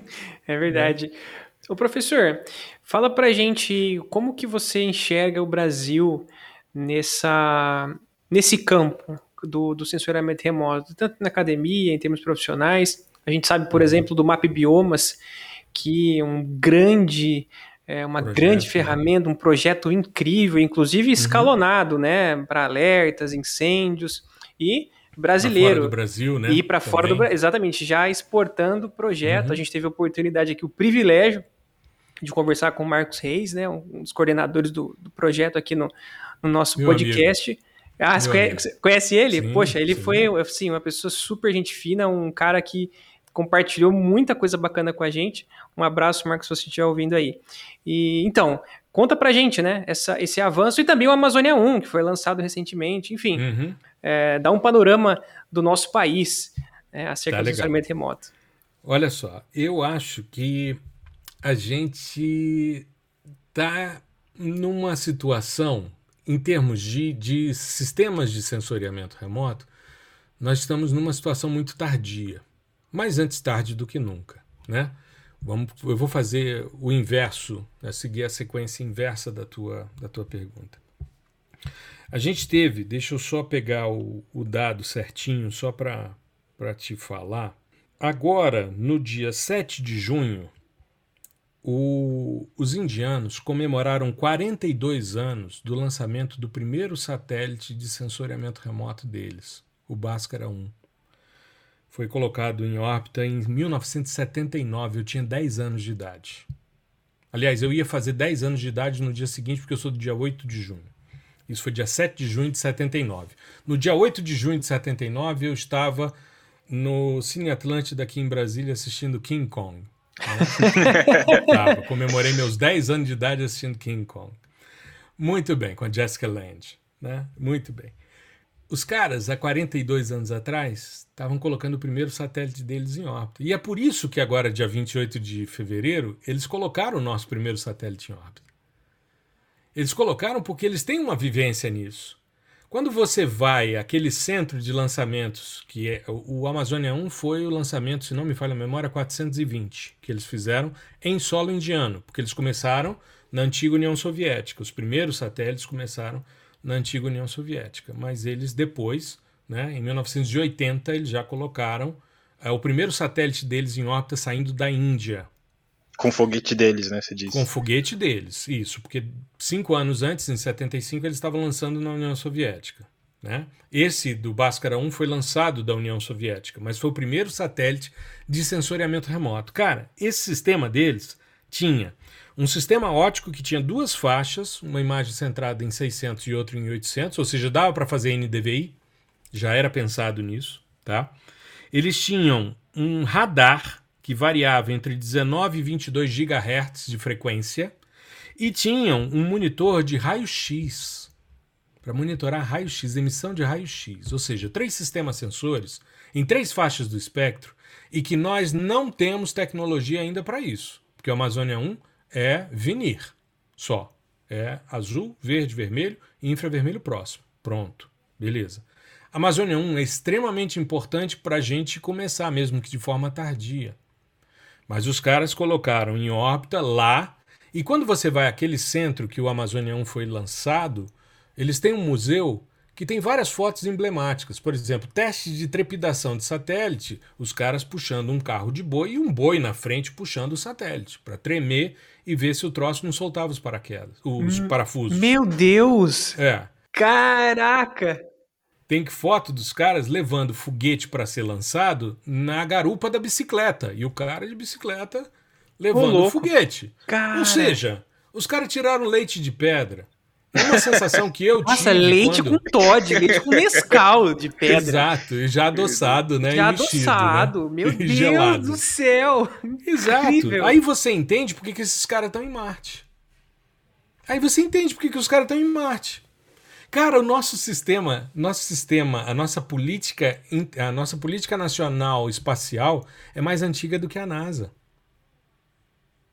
Nós começamos a discutir política aeroespacial no Brasil dois anos antes da abertura da NASA. Mas qual é o nível de investimento que a gente vê? Qual é o, o recurso? Você pega, por exemplo, um sistema como é o Sirius, do LAF, do INPE, que faz um, é um portal de séries temporais genial na sua concepção, que pega dados de pixels específicos com 250 metros, aí vê EVI2, né, que é um índice de vegetação que não usa a banda do azul, é um índice melhorado para quem para sistemas que não têm a banda do azul. Você tem a possibilidade de ajustar, filtrar esses dados né, por diversos tipos de transformada, wavelet, enfim. E você tem associado a isso a precipitação mensal daquele pixel, a temperatura de manhã, de tarde, de noite de madrugada, as quatro temperaturas modes obtidas pelo Terra e pelo Aqua. Aí quando você olha o dado, ele vai até 2017. Por que, que ele não está atualizado? Porque era uma equipe de 14 pessoas e que hoje tem uma. E que está para se apresentar. Então, os caras estão matando o sistema por inanição. Está é. matando por inanição. Então, a nossa história em termos de sistema, péssima, né? Mas vamos ver. Eu sou um entusiasta do Amazônia 1, acho que a gente tem que produzir, tem que ter sistemas sensores. Eu tenho trabalhado muito com Cibers 4A, tenho gostado muito do que tenho visto, apesar de ter feito um vídeo reclamando das questões de calibração radiométrica nas primeiras cenas, mas sem retorno, enfim, quer dizer, retorno muito grande de visualizações, né? Mas assim, é, em termos de retorno de resposta, nada, né? E quando a gente pensa em termos de, de possibilidade de mão de obra instalada, de, de pessoas trabalhando com sensoriamento remoto, aí a gente não perde para ninguém. Ou seja, a gente tem gente hoje trabalhando desde sistemas extremamente simples até sistemas avançados de deep learning, de machine learning, que nos permitem é, estar numa vanguarda em termos de processamento. E aí você cita o Map Biomas, que para mim é uma grande iniciativa. Essa iniciativa eu tive a oportunidade de acompanhar porque fiz parte do grupo é, da Caatinga, né, do Map Biomas. É, eu fui é, não vinculado diretamente ao projeto, mas como eu dava aula na Estadual de Feira de Santana, era vinculado a um programa de pós que era coordenado pelo grupo, eu normalmente, quando a gente ia para as discussões e surgiam dúvidas sobre é, efeitos de correção atmosférica, algumas calibrações, algumas questões nesse sentido, eu colocava estudantes para desenvolver é, dissertações e teses para dar suporte. E por isso conheço o Marcos, a gente já discutiu muito, já tivemos em vários momentos, em várias reuniões do Map Biomas, inclusive no Árida, que foi uma, um avanço que o Map Biomas desse grupo da Caatinga fez em relação à desertificação. Eu fiz parte dessa discussão. E tenho ex-alunos que hoje fazem parte do Map Biomas Andes. Né? Um aluno meu, que é peruano, que agora está fazendo doutorado no Peru, em Lima. Ele foi meu aluno na Estadual de Feira de Santana, fez o mestrado e hoje é um dos caras que trabalha dentro desse contexto de Andes, né, de países andinos do Mapiomas. O Marcos esteve na, na Indonésia, enfim, eles estão levando a metodologia do Mapiomas, que é, é Big Data né, e computação em nuvem, né, utilizando é, Machine Learning, para fazer mapeamento de uso e ocupação e com resultados maravilhosos, maravilhosos, né? Então eu tive oportunidade de acompanhar o grupo também da Amazônia, né? O, o, o Carlos Souza é alguém que eu me dou muito bem, um amigo muito querido e coordena, coordena essa parte lá, bem como outras pessoas que estão envolvidas, como os caras da Solved, como é o caso do SADEC, né, do Tecnologel, enfim, que está envolvido também nesse processo. Enfim, tem muita gente boa nesse país trabalhando em alto nível, em alto nível. Então, em termos de sistemas sensores, estamos engatinhando, mas em termos de uh, inteligência instalada para fazer sensoriamento remoto, o Brasil não fica atrás de ninguém. Isso a gente sente quando a gente chega na NASA. Quando eu tive no JPL fazendo doutorado, que eu ia uma vez por ano apresentar os trabalhos, você olhava e pensava, cara, a gente tira leite de pedra assim, a gente tem que se reinventar, porque a gente não tem grana, não tem tecnologia, a gente só tem inteligência, então vamos fazer. E de repente você vê os caras com muita grana, com muita possibilidade e tal, e fazendo coisas que você fala misericórdia, nem um TCC eu ia propor com um tema desse, né? Olha Mas, só. É, Talvez então porque tenha muito dinheiro, né? Exato. tem muito dinheiro para gastar. Pô, você chegar num simpósio de hiperespectral e o cara vir falar de classificação pixel a pixel, mostrando máxima verossimilhança como sendo uma coqueluche, sendo que a gente estava falando de classificação angular, eu falei, não, peraí, esse cara tá de onda com a gente. Eu falei, não, esse cara deve ter recebido um, um grant para estar tá aqui, né? Tem umas bolsas aí, um, uma, umas diárias que ele recebeu, que o cara era do headquarter da NASA. Aí o cara tava vindo de Washington, tava em Pasadena, na Califórnia, eu falei, bom, no mínimo né, veio passear, ganhou umas diárias e tal, e falou que ah, vou fazer qualquer coisa. Aí, pô, faz um trabalho de máxima verossimilhança usando dados hiperespectrais. Eu falei, Deve ter tá achado um pendrive na bolsa dele de 15 anos atrás. Vou é, conectar falou, ah, aqui. Vou aproveitar esses slides aqui e vou passear em ah, Los Angeles, né? Tá legal, vou, vou é, falar isso daqui. É, exato. Teve jogo Brasil e, e, e, e, Estados Unidos no Rose Bowl, isso foi antes da Copa de, de de no... não, foi depois da Copa de 94, foi já em 98. Aí tinha jogo Brasil e Estados Unidos no Rose Bowl. Ah, vou assistir jogo, né? E tal, vou fazer esses slides aqui, vou dar uma curtida. É, eu, queria, eu queria lembrar que sim, a gente acaba tirando leite de pedra sim o Brasil, porque a falta de fomento aqui é absurda. Acho que o governo, tudo, de São né? Paulo, o governo de São Paulo estadual está descomissionando acho que três grupos de pesquisa importantes. Acho que é uma de geologia, outra de florestal, alguma coisa assim, que é juntar tudo num só. Pra, uhum para fazer alguma coisa lá que é um fim é comercial, digamos é assim. Tem os livros didáticos agora, né? Que eles querem juntar várias matérias num livro só para ficar mais barato e tal, ao invés de ter um é. livro para cada coisa e tal. Enfim. Acaba que é ruim. E lembrar, né, que agora estamos discutindo de desligar o Tupan, porque vai ficar sem, sem dinheiro, né? Que é aquele é. supercomputador que calcula modelo climático, né?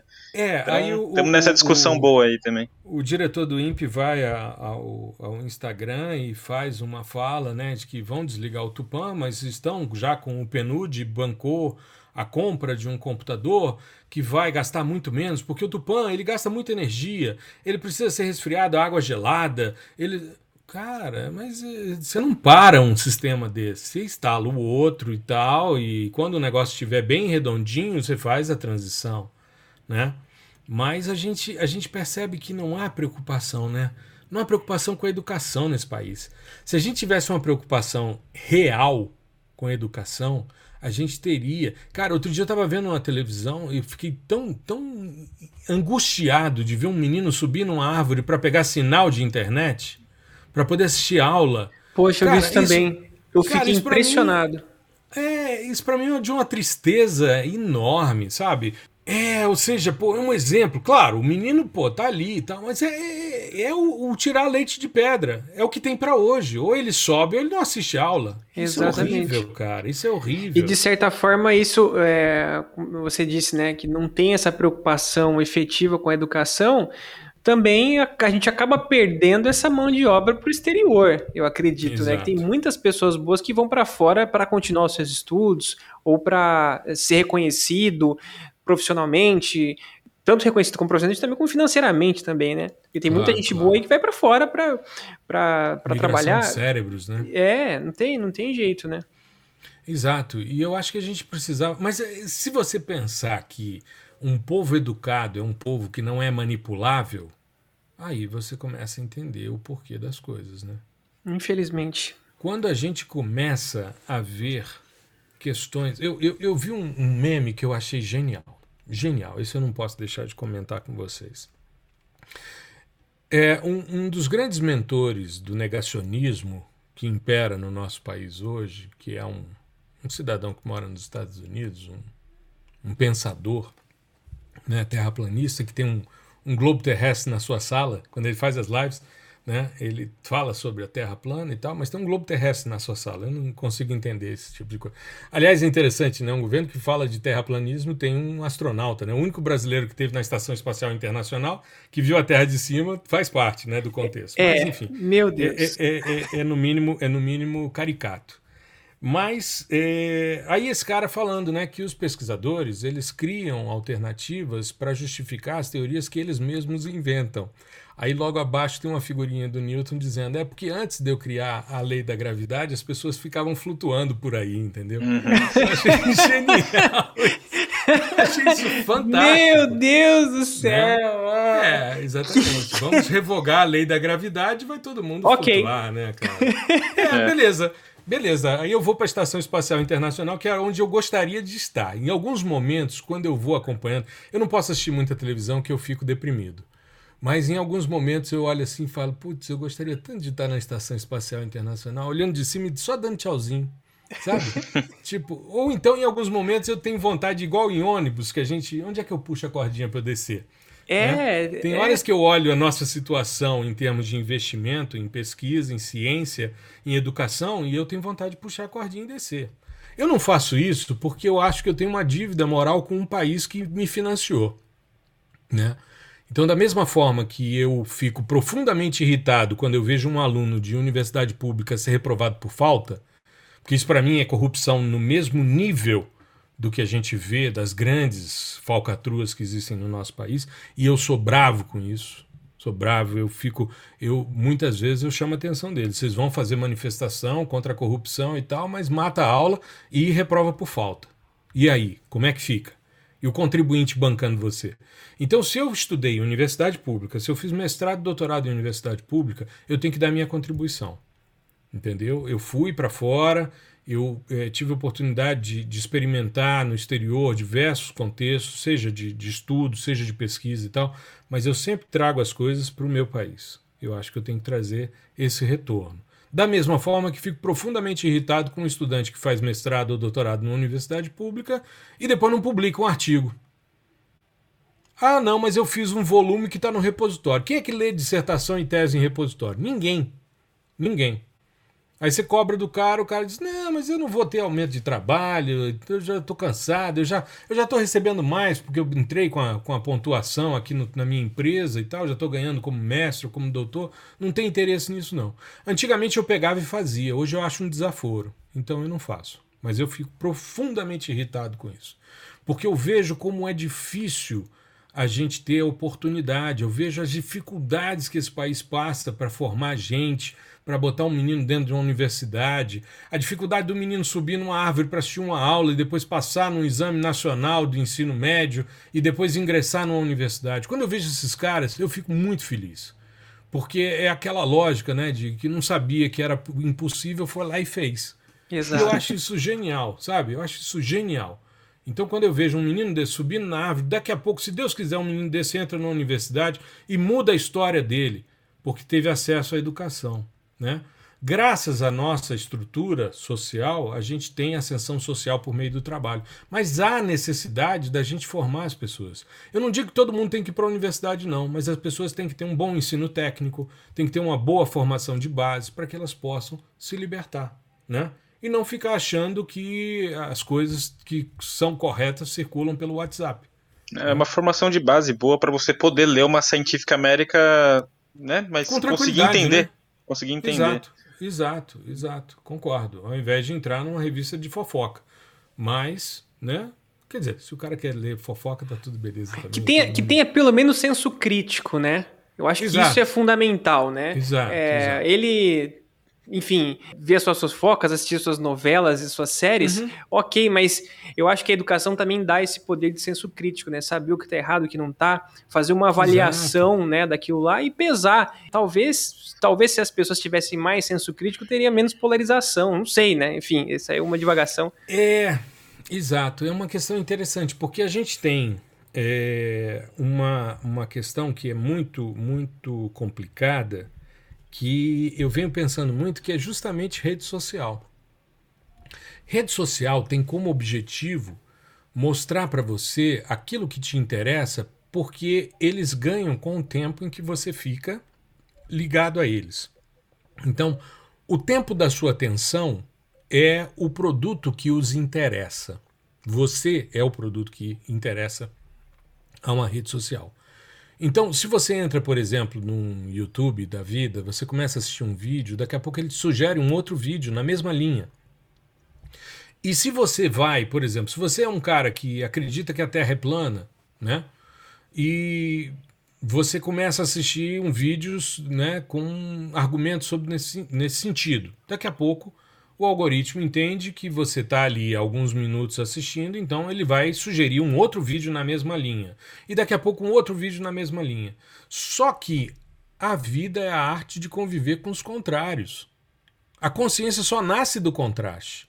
Então eu não posso me posicionar a respeito de um determinado, de uma determinada situação se eu só experimentei uma linha.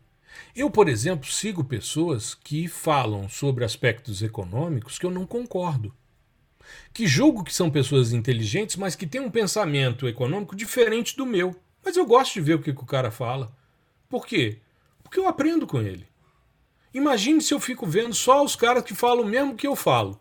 Imagine se eu entro no, no, no Instagram da vida e só acesso é, sensoriamento remoto.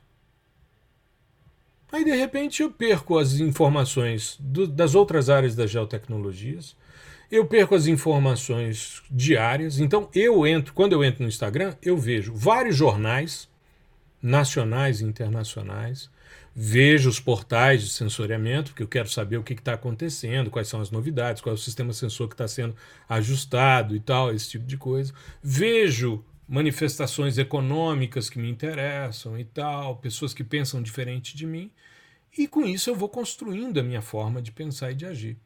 Assisto, leio, né? Então leio sempre a Folha de São Paulo, sou assinante da Folha, então eu estou sempre lendo a Folha e tal, e, e, tem determinados editoriais que eu gosto mais, enfim e tal, né? Evito, por exemplo, o Twitter, porque para mim o Twitter é uma terra mais para você causar e eu não estou afim de, de eu divulgo o podcast lá, eu divulgo algumas coisas que faço, mas não é a linha que eu, que eu sigo, né? E tenho as minhas preocupações com as minhas produções cotidianas, né? Do que, que eu vou mostrar. Amanhã, por exemplo, vou fazer uma live sobre sensoriamento remoto para questões ambientais. Isso é uma área que muito me interessa. Outro dia conversei com o Leandro Borges do Ambicast a respeito desse tema, no podcast deles, e depois trouxe ele também para o fascinante mundo do sensoriamento remoto. Então, assim, a gente vai experimentando outras questões. Mas se você fica somente vendo determinadas situações, as redes sociais vão sempre te munir com aquele tipo de visão. Exatamente. E os perfis mudam. Então, por exemplo, existem países em que a, a discussão nas redes sociais é o aquecimento global antropogênico. Em outros, essa demanda já não funciona. Então, os, os céticos têm um espaço maior. Então, depende do. Por quê? Porque as pessoas veem mais coisas nesse sentido. Então é muito interessante. Eu, eu faço hoje um, um trabalho de balizamento, principalmente com a minha mãe, quando ela me passa as mensagens que ela recebe por WhatsApp. Eu falo, mãe, isso não faz sentido. Né? E aí entra um aspecto que você salientou, Jonatas, que é justamente a gente poder discernir o que vale e o que não vale. Internet hoje é terra de ninguém. Exato. Qualquer pessoa coloca o que quiser. A gente pode utilizar a internet como um instrumento didático pedagógico? Pode, pode. Mas a gente precisa ter bom senso e alguém por trás dizendo: ó, oh, isso vale a pena, isso não vale. Então, esse é um papel que hoje a gente tem e que, de certa forma, mudou com o tempo. Quando eu comecei a dar aula, eu era o detentor do conhecimento. Por quê? Porque eu tinha ido ao exterior, eu tinha acesso aos livros que eram publicados fora, eu importava livros, eu tinha trazido livros dos Estados Unidos, né, que eu tinha comprado lá nas universidades e tal. Então eu tinha um acesso a uma informação que os meus estudantes não tinham. Eu traduzia aquela informação e passava para eles. O enfoque, então, naquele momento era o ensino. Hoje, todo mundo tem acesso a tudo na internet. Se souber procurar, tem acesso a tudo. Então, o enfoque tem que ser na aprendizagem. Qual é a melhor estratégia para o cara se apropriar daquilo? Só que isso te tira poder. Isso te tira de um pedestal de detentor do saber para te colocar num nível mais abaixo de facilitador do processo. Isso é muito complicado em ambiente universitário. O cara ter tranquilidade para sair de uma posição de destaque. Isso é muito complexo. Eu nunca tive essa bobagem comigo. Para mim, eu, eu, sempre penso da seguinte forma: qualquer indivíduo, quando morre, fede igual. Então, não é o fato de eu ter estudado mais, eu estudei porque eu gostava. Eu estudei porque eu gostava e queria dar aula em universidade. Eu era professor de cursinho, eu queria dar aula em universidade. Para eu dar aula em universidade, eu tinha que fazer mestrado e doutorado. Então, eu fui objetivamente fazer as etapas e tal e trabalhar com algo que eu gosto. Então, hoje, eu sou um cara que me sinto privilegiado de ser um cara que trabalha com o que gosta. Eu não tive que aprender a gostar do que eu trabalho. Não, eu trabalho com o que eu gosto. E cada vez mais eu curto. Então, por exemplo, hoje em termos profissionais, eu tenho, por causa da questão do teletrabalho, eu tenho um rigor muito grande com relação aos meus horários de trabalho. Eu tenho um amigo que é muito querido, ontem ele estava até falando comigo. Ah, consegui falar com você na sua janela de oportunidades. Ele disse que eu ofereço algumas janelas de oportunidade para conversar com as pessoas. Porque eu tenho um planner hoje aqui na minha gaveta que está preenchido por um monte de coisas. Hoje eu faço muita coisa, hoje eu faço muita palestra, dou muita entrevista, né? faço é, essas colaborações como a gente está fazendo aqui. E eu não me nego a nada. Durante a pandemia, todo mundo que quis fazer live comigo, eu estava lá. Só teve um cara que me procurou, disse: Quero fazer uma live com você. Eu, Beleza, até hoje ele não voltou a falar comigo. Caramba. O único que eu não fiz. Eu fiz 25 lives no, no ano passado, né, de convites e que coloquei tudo no Lattes, porque isso é hoje, né, a contribuição social que você dá, né, como como um acadêmico. Nossa, que legal, interessante. Não sabia é, disso, não. E, e os programas Chegou. de pós-graduação hoje estão sendo avaliados por isso. Então você deixa de ser mal visto porque está na internet para ser alguém que é bem visto porque está fazendo lives, que está fazendo né, webinars. Tá produzindo conteúdo. Produzindo, dando entrevista, né? Então, quando, por exemplo, o presidente do INPE teve problema com o presidente da República, até para o Wall Street Journal eu dei entrevista a respeito da, da questão, por causa da seriedade do sensoriamento para monitorar esse tipo de coisa. Mas, de repente, você é, começa a ver que você vai é, invadindo o seu espaço e, de repente, você está respondendo coisas de trabalho no sábado, domingo à noite. E esse meu amigo, ele não, ele não tem é, é, ele não impõe limites para ele. Ele diz que ele precisa aprender comigo, né? Porque eu faço o seguinte: deu sexta-feira, 18 horas, eu não respondo mais e-mail, eu não vejo WhatsApp de trabalho, nada disso. Mas eu sou capaz de gravar o podcast no sábado, de fazer uma live no domingo, sem nenhum problema. Por quê? Porque isso para mim é curtição.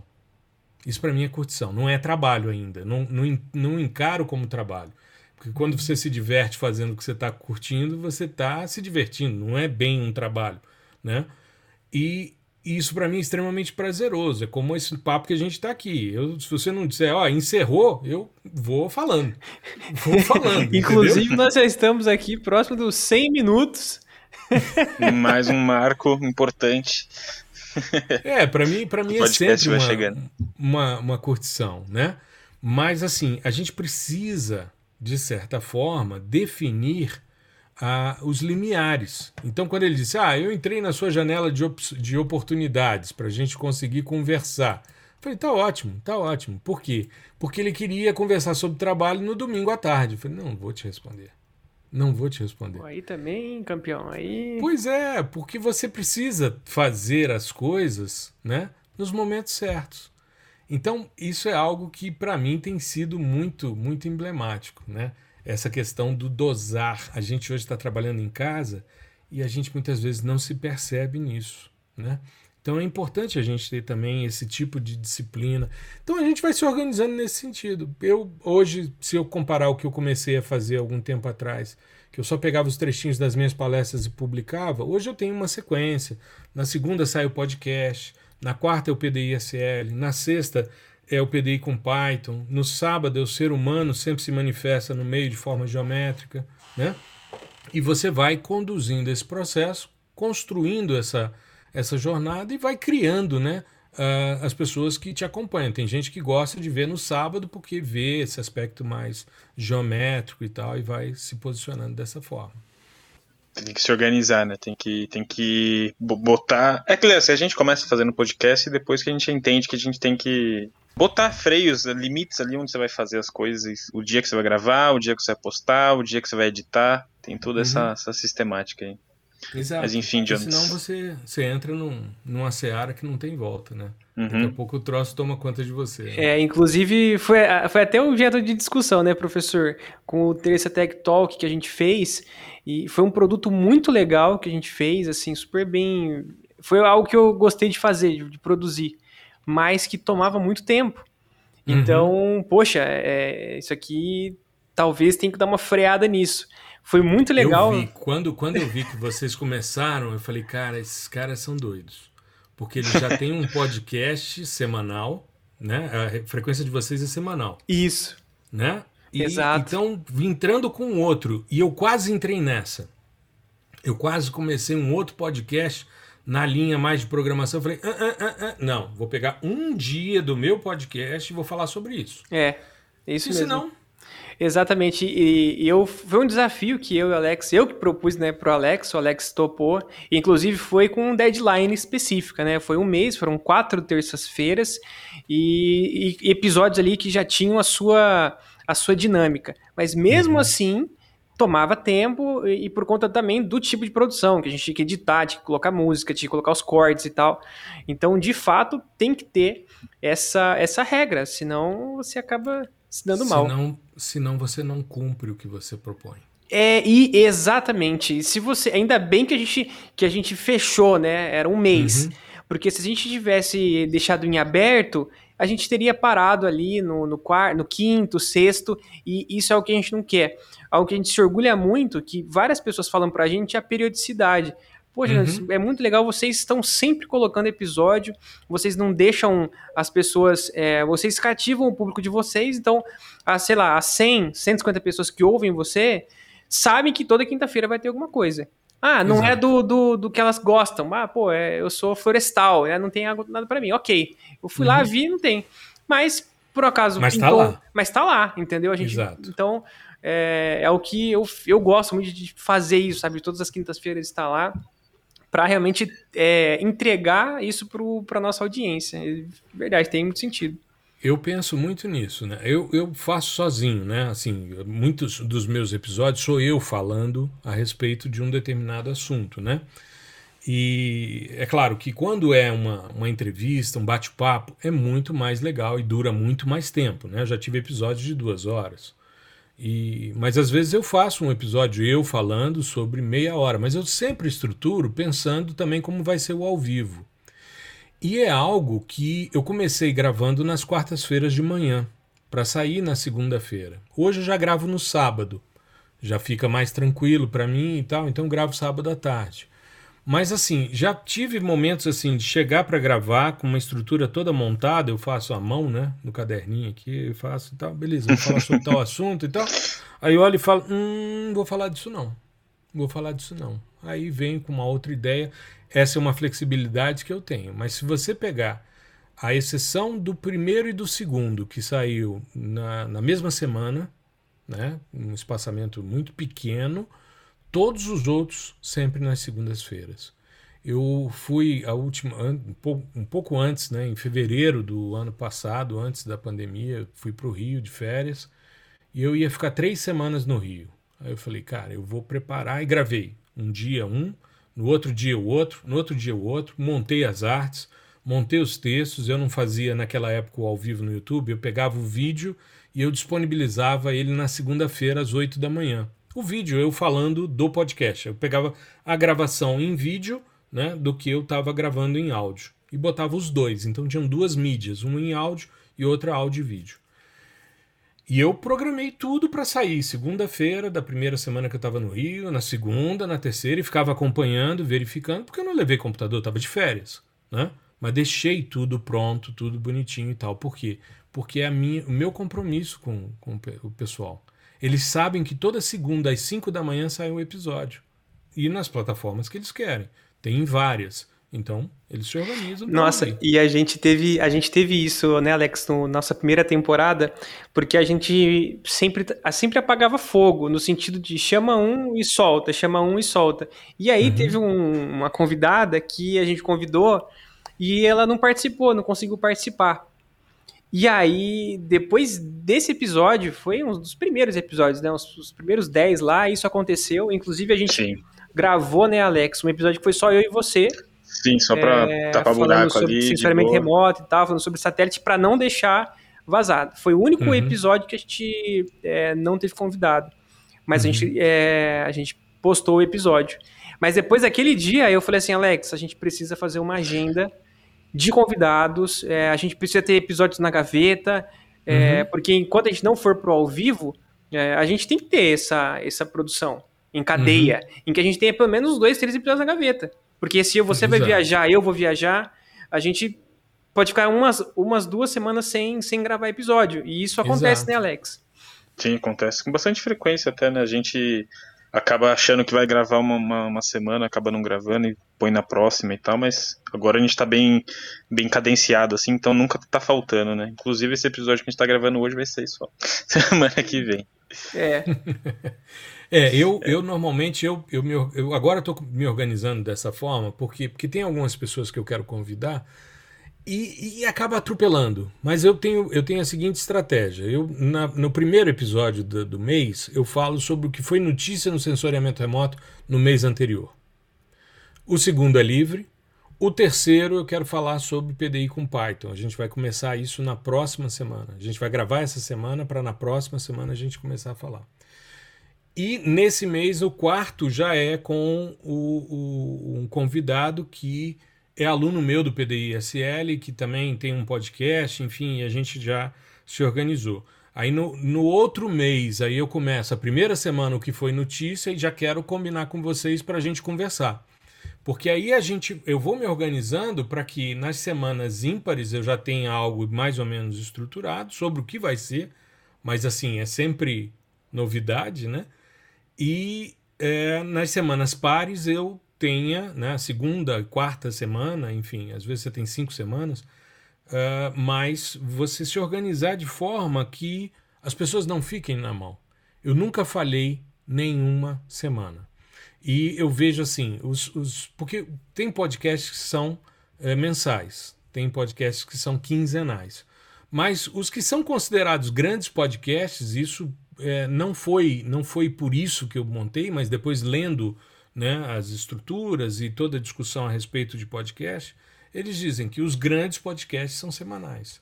E os maiores ainda, como a gente vê os do G1, por exemplo, são diários, né? É, Mas aí, e aí, aí é uma estrutura por detrás. É, exato. A pessoa chega, já montou ali a pauta, ela senta é. e grava e pronto, sai. E, e vai ter uma Alguém equipe. vai editar, é. exatamente. Eu, quando gravo, Eu faço edição, eu não coloco música. Eu não coloco música porque eu nunca tive criatividade para isso. Mas é difícil, né? viu? É difícil. É, eu, Puxa eu vida. É. Eu imagino.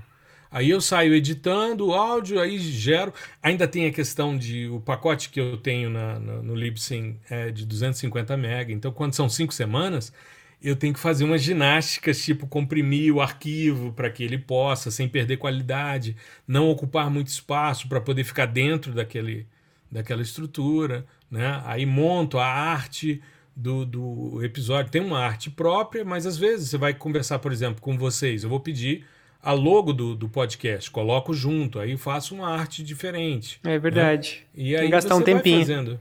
Tem, tem, tem. E é um tempinho que depois traz um retorno, porque às segundas, aí sai às 5 da manhã o episódio, às 5 da tarde, ou seja, deu 12 horas para o cara ouvir, às 5 da tarde eu estou ao vivo no YouTube. E tem vezes, já aconteceu, deu 5 horas da tarde entrar, cara, e nada funcionar. Nada funcionar. E eu entrar no celular, porque eu, como eu tenho mais de umas 2.500 pessoas inscritas no, no, no YouTube aproximadamente, Aí eu entrei e falei, moçada, é o seguinte, a gente conversa amanhã. Amanhã a gente vai fazer porque a internet está conspirando contra. Não está rodando nada, não está Tem dessa nada. também. Mas, mas é. você teve uma, mas teve uma sacada boa, professor, que é tá no YouTube também, porque acho que o Jonathan me passou uma pesquisa da, de alguma coisa de podcast, de que trabalha com mídia, mas falando sobre podcast de que, na verdade, mais de 50%, ou próximo de 50% dos ouvintes de podcast ouve pelo YouTube. A hum. maioria ouve, vê por lá. Então, Entendi. é uma boa essa sacada de você estar tá sempre nos dois, sabe? E, mas essa, essa temporalidade que a gente vai, vai fazendo esse trabalho, a gente percebe isso, que é muito bom a gente ter. Tipo, segunda-feira eu vou postar episódios sobre tal tema, na, te, na, na próxima semana outra coisa. E no, uhum. último de semana do mês eu vou postar uma, uma entrevista, uma conversa, um bate-papo. Uhum. Essa coisa eu e o Jonathan estamos discutindo com, pra gente ver como é que a gente vai conseguir introduzir isso na nossa dinâmica. Mas é, são papos legais, né? São papos, jeitos de abordar. Quando a gente criou o LinkedIn, né, a gente criou uma página no LinkedIn do nosso podcast. Até porque o nosso podcast é, é profissional. A gente traz profissionais uhum. para bater papo sobre a geotecnologia. E a, a, a maior parte né, da, dos nossos, da nossa audiência está lá no LinkedIn. Então, uhum. várias pessoas curtindo, comentando, reagindo às nossas postagens. Então, a gente, uhum. a gente criou uma página lá. E a nossa página hoje tem 420, eu acho, 430 seguidores. É, uhum. E eu lembro que quando a gente começou, eu fiz uma, eu fiz algumas semanas em que eu postava os episódios ou informações dia sim, dia não. E uhum. eu percebi um crescimento gradual disso. Quando Exato. eu comecei a postar uma vez por semana, você some na, na rede, você some, desaparece. Some. Então, você tem que postar todo dia. Exatamente, isso que é também difícil por você estar numa uma equipe, no, seu, no nosso caso, de duas pessoas. Pois é, e na minha uma equipe. Eu estava vendo aqui, eu estava vendo aqui uma coisa que eu não entendo no, no, no LinkedIn, talvez vocês compreendam. Cara, eu tenho hoje é, 2.959 conexões no LinkedIn, mas tem 3.825 contatos. Todo dia eu aceito umas 20 pessoas. Isso não cresce. Eu não sei que diabo é isso. Eu realmente não sei que diabo é isso. Olha, pelo ritmo de pessoas que curtem e que interagem comigo no LinkedIn, já era para eu estar com 10 mil seguidores ali, ou de contatos ou conexões, mas fácil, fácil, fácil. Eu falo porque no, no, Instagram eu comecei com 700 pessoas me seguindo, que eram ex-alunos, parentes e coisa e tal, e cheguei a 5 mil agora, né? Então, assim, eu não, eu não, eu não entendo essa lógica. Cara, todo dia eu aceito. Ó, agora mesmo entrei, tinham dois caras para aceitar. Isso eu já tinha aceitado me, uns me aceitou caras. hoje. Você me aceitou foi, né? hoje. Foi. Ah, foi? pois é. Foi. E aí tá aqui, conexões, 2.959. Cara, isso não muda. Isso não muda. Aí contatos, vai aumentando, tal. Não muda. Isso é terrível. Eu não consigo entender. Eu, eu acho que, na verdade, o professor entrou no máximo de seguidores que o contador do LinkedIn permite. Então você vai ficar aí. Deu bug. Tem, é... tem, o, tem os contatos e tem os seguidores. Mas eu também não vou saber te dizer a diferença, não. No LinkedIn é. É também é uma caixa não... de Pandora também. É, eu já entendi o seguinte: o LinkedIn, se eu fizer o link do Instagram nele, ninguém interage. Se eu pegar o texto e a figura e jogar no LinkedIn, todo mundo interage. Exatamente. Louco, é, exatamente. É. Inclusive, professor, quando você faz a postagem, você tem um engajamento muito maior. Quando eu pego a postagem da minha página, hum. não tem o mesmo engajamento que se eu fizesse no meu LinkedIn. Enfim, não dá para entender também. É uma Entendi. caixa de Pandora. Mas, é, assim, uma conversa absurdamente boa. A gente passeou por vários momentos aqui, tanto no censuramento remoto quanto das redes sociais. Acredito que. Falamos de educação. Falamos de né? tudo. De falta de, de, educação. De falta de educação, enfim. É, foi ótimo, foi um bate de um bate-papo. E se o Alex né, não tiver uma, uma última pergunta, eu gostaria de fazer uma última pergunta para encerrar esse papo aqui, que, como é o último papo né, da nossa segunda temporada, é bom que o pessoal aí, se não quiser ouvir tudo, ouve pelo menos fracionado, né? E aí vai, Exato, ter, é. vai ter conteúdo até a temporada número 3. Mas. É, Manda bala, Jones, pode mandar, pode mandar. É, eu queria saber, professor, por que, que o, o sensoramento remoto, porque o mundo do sensoramento remoto é fascinante. Olha só por que, que o mundo é sensor, do sensoriamento remoto é fascinante? Porque olhar de cima nos dá uma visão mais completa do todo. Então, quando a gente se apropria de olhos que são tecnológicos, né, que estão olhando e olhando outras faixas que a gente enxerga pouco, porque a gente enxerga só no visível, né, uma, uma coisinha tão mirrada, e de repente a gente começa a ver uma série de oportunidades. Eu fiz um episódio essa semana que falava sobre sensoriamento remoto aplicado à oceanografia. E me baseei muito né, nas questões relacionadas a comportamento espectral de água, componentes opticamente ativos, as propriedades inerentes e aparentes da água, enfim, esse tipo de coisa. Para migrar para cor, temperatura de superfície, rugosidade e altura né, de oceanos, que são os grandes parâmetros primários que são investigados na, na oceanografia. E uma das coisas que chama atenção é quando você começa a entender por meio de imagens, quando você tem processos como é, acidificação decorrente né, de integração de temperatura de superfície, salinidade, é, enfim, você tem uma série de componentes que você vai integrando e de repente você chega no pH da água e você começa a ver isso ao longo do tempo e começa a ver o porquê que existem áreas de monitoramento, por exemplo, de branqueamento de corais. Coisas que talvez você não visse se você estivesse num barco. Aliás, uma das coisas que mais me marcou ao longo desses anos todos, como professor, orientador, né, entusiasta e pesquisador na área de sensoriamento remoto, foi quando orientei um trabalho sobre estado trófico da, de um lago usando sensoriamento, né? ou seja, o nível de nutrição que a água pode ter e os impactos disso no processo de poluição, de proliferação de algas e tal. E eu chamei uma liminóloga, né, que é uma especialista em lagos, né, em estudos de águas continentais, em lagos, né. E ela disse: Gustavo, uma das coisas que mais nos chama atenção é que quando a gente está no barco tomando uma amostra de água, a gente fica pensando, né, se a gente utiliza ali um reagente naquela hora para ver determinado parâmetro, a gente fica pensando como é que aquela amostra pode representar o todo.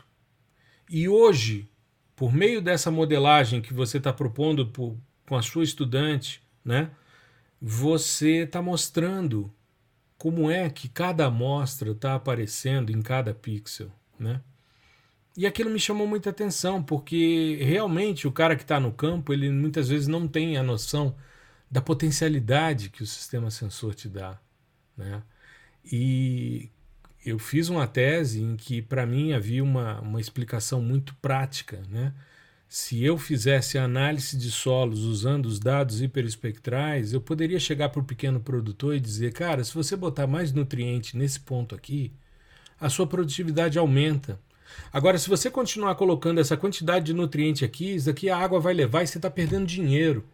Então, fazer uma, uma agricultura de precisão com pouca coisa para quem não tem grana para contratar um trator com sensores para fazer esse tipo de medição. Eu, como sou geógrafo, eu, toda vez que olho uma imagem, eu fico pensando quem é que está dentro desse pixel? Como é que esse cara se relaciona com o espaço? Como é que ele consome o espaço? Como é que são as interações dele com as outras pessoas? Como é que ele vive?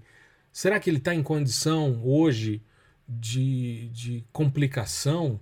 Né? Será que ele está em condição de rua? Será que ele está numa condição mais decente e tal?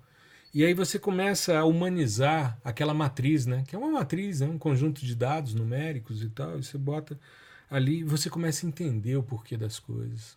Aí vem a beleza do negócio, né? E quando você olha, fala, cara, isso é fascinante.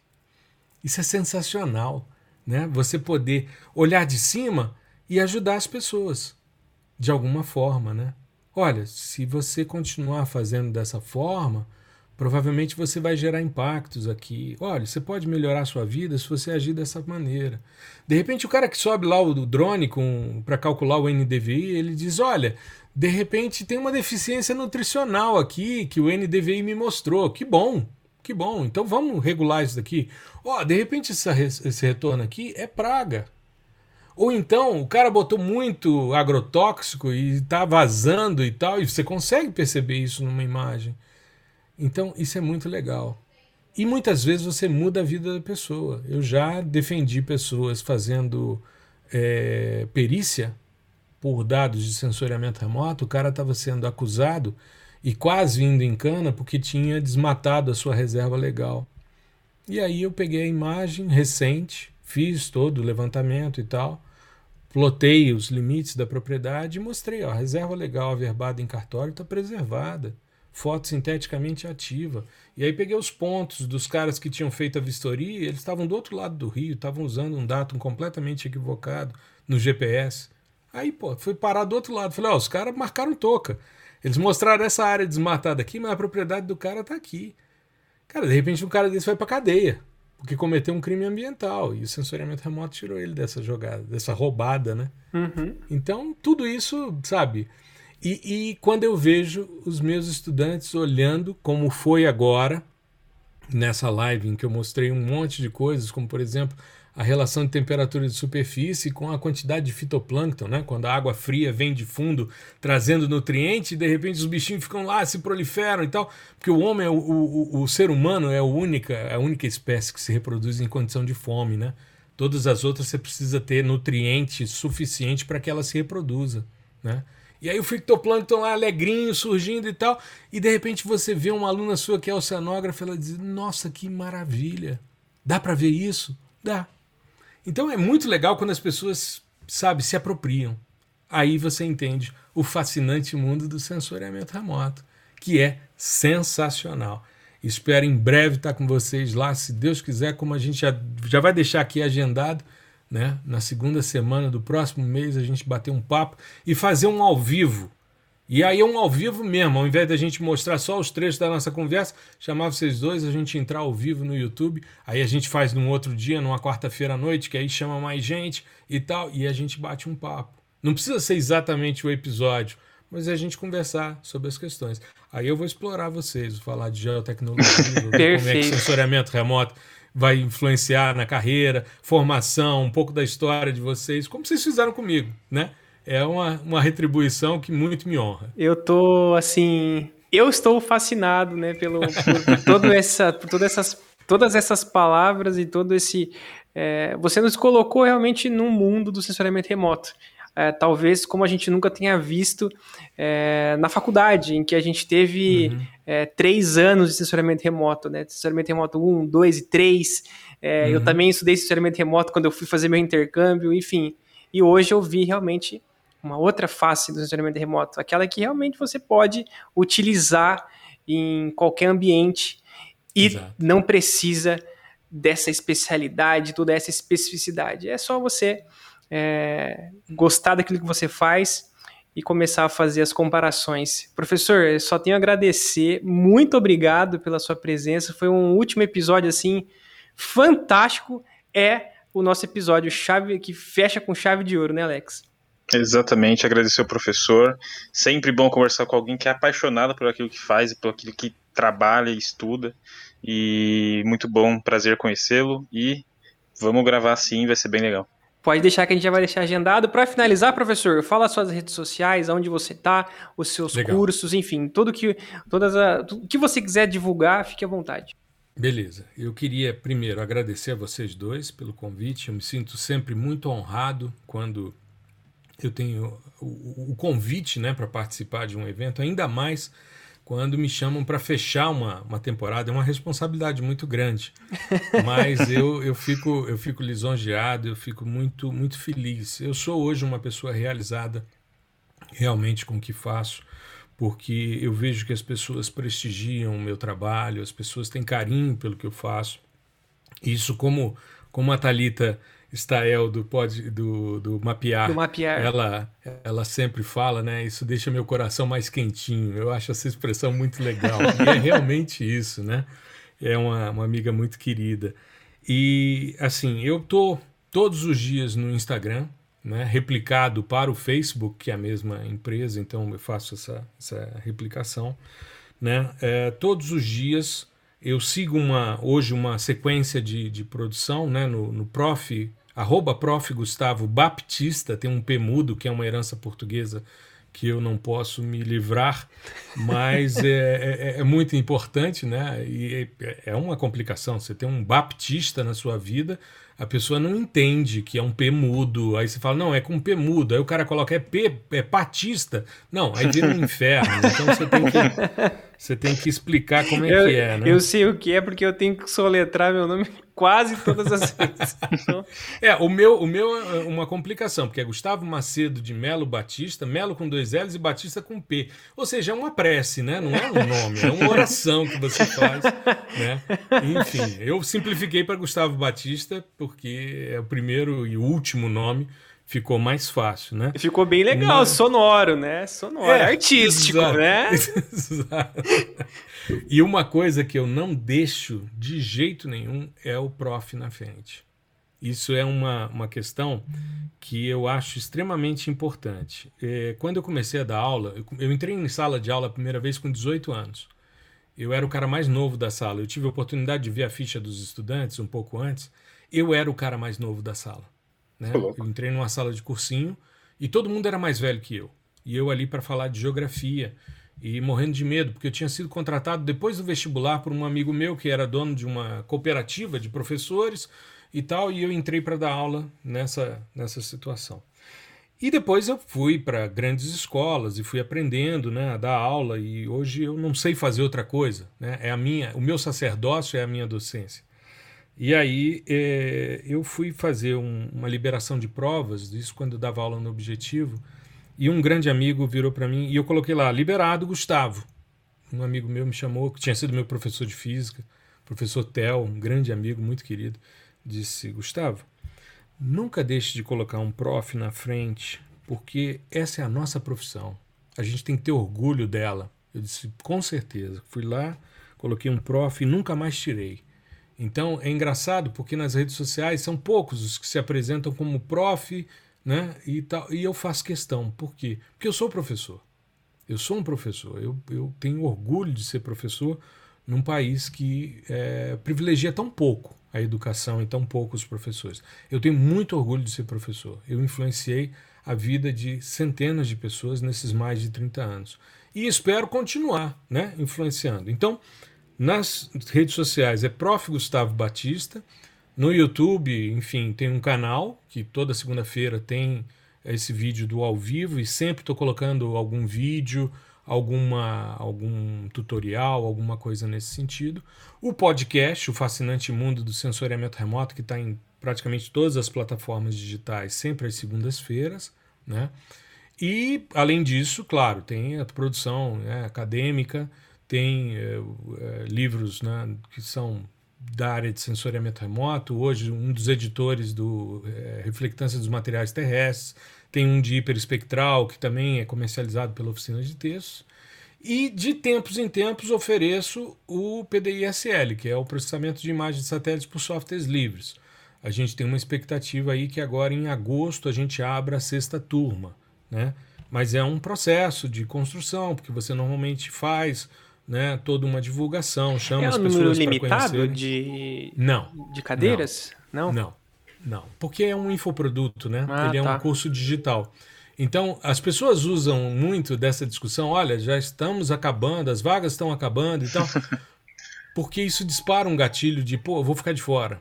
Né? De necessidade, da né? escassez. É, escassez. É, escassez. Isso aí é, o, é assim, é, é assim, é o supra-sumo do marketing digital, né? É, é você mas eu, é... eu, não, eu não consigo agir dessa forma. Por quê? Porque, cara, se eu tenho uma limitação que é a minha licença do Zoom no dia da aula inaugural. São 100 pessoas. Mas se pintarem mais de 100 pessoas, eu vou ampliar a minha licença do Zoom. Isso é simples, né? Então, aquela coisa, está é, é, tá numa plataforma. Se um fizer ou se 10 mil fizerem, o suporte é o mesmo. A estratégia é a mesma. Claro que eu tenho uma preocupação de tirar dúvida. Então, hoje, por exemplo, eu atendi duas estudantes do PDISL durante uma hora cada uma, tirando dúvidas sobre suas questões. Então, de vez em quando, eles entram em contato. Professor, eu gostaria muito de conversar com o senhor. Claro, com certeza, sem nenhum problema. Vamos agendar.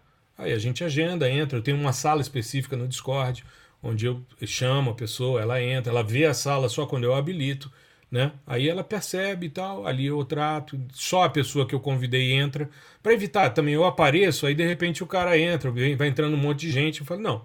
Então, para poder fazer um, um trabalho mais, mais direcionado, né? E a gente tem feito também lives mensais para esses alunos.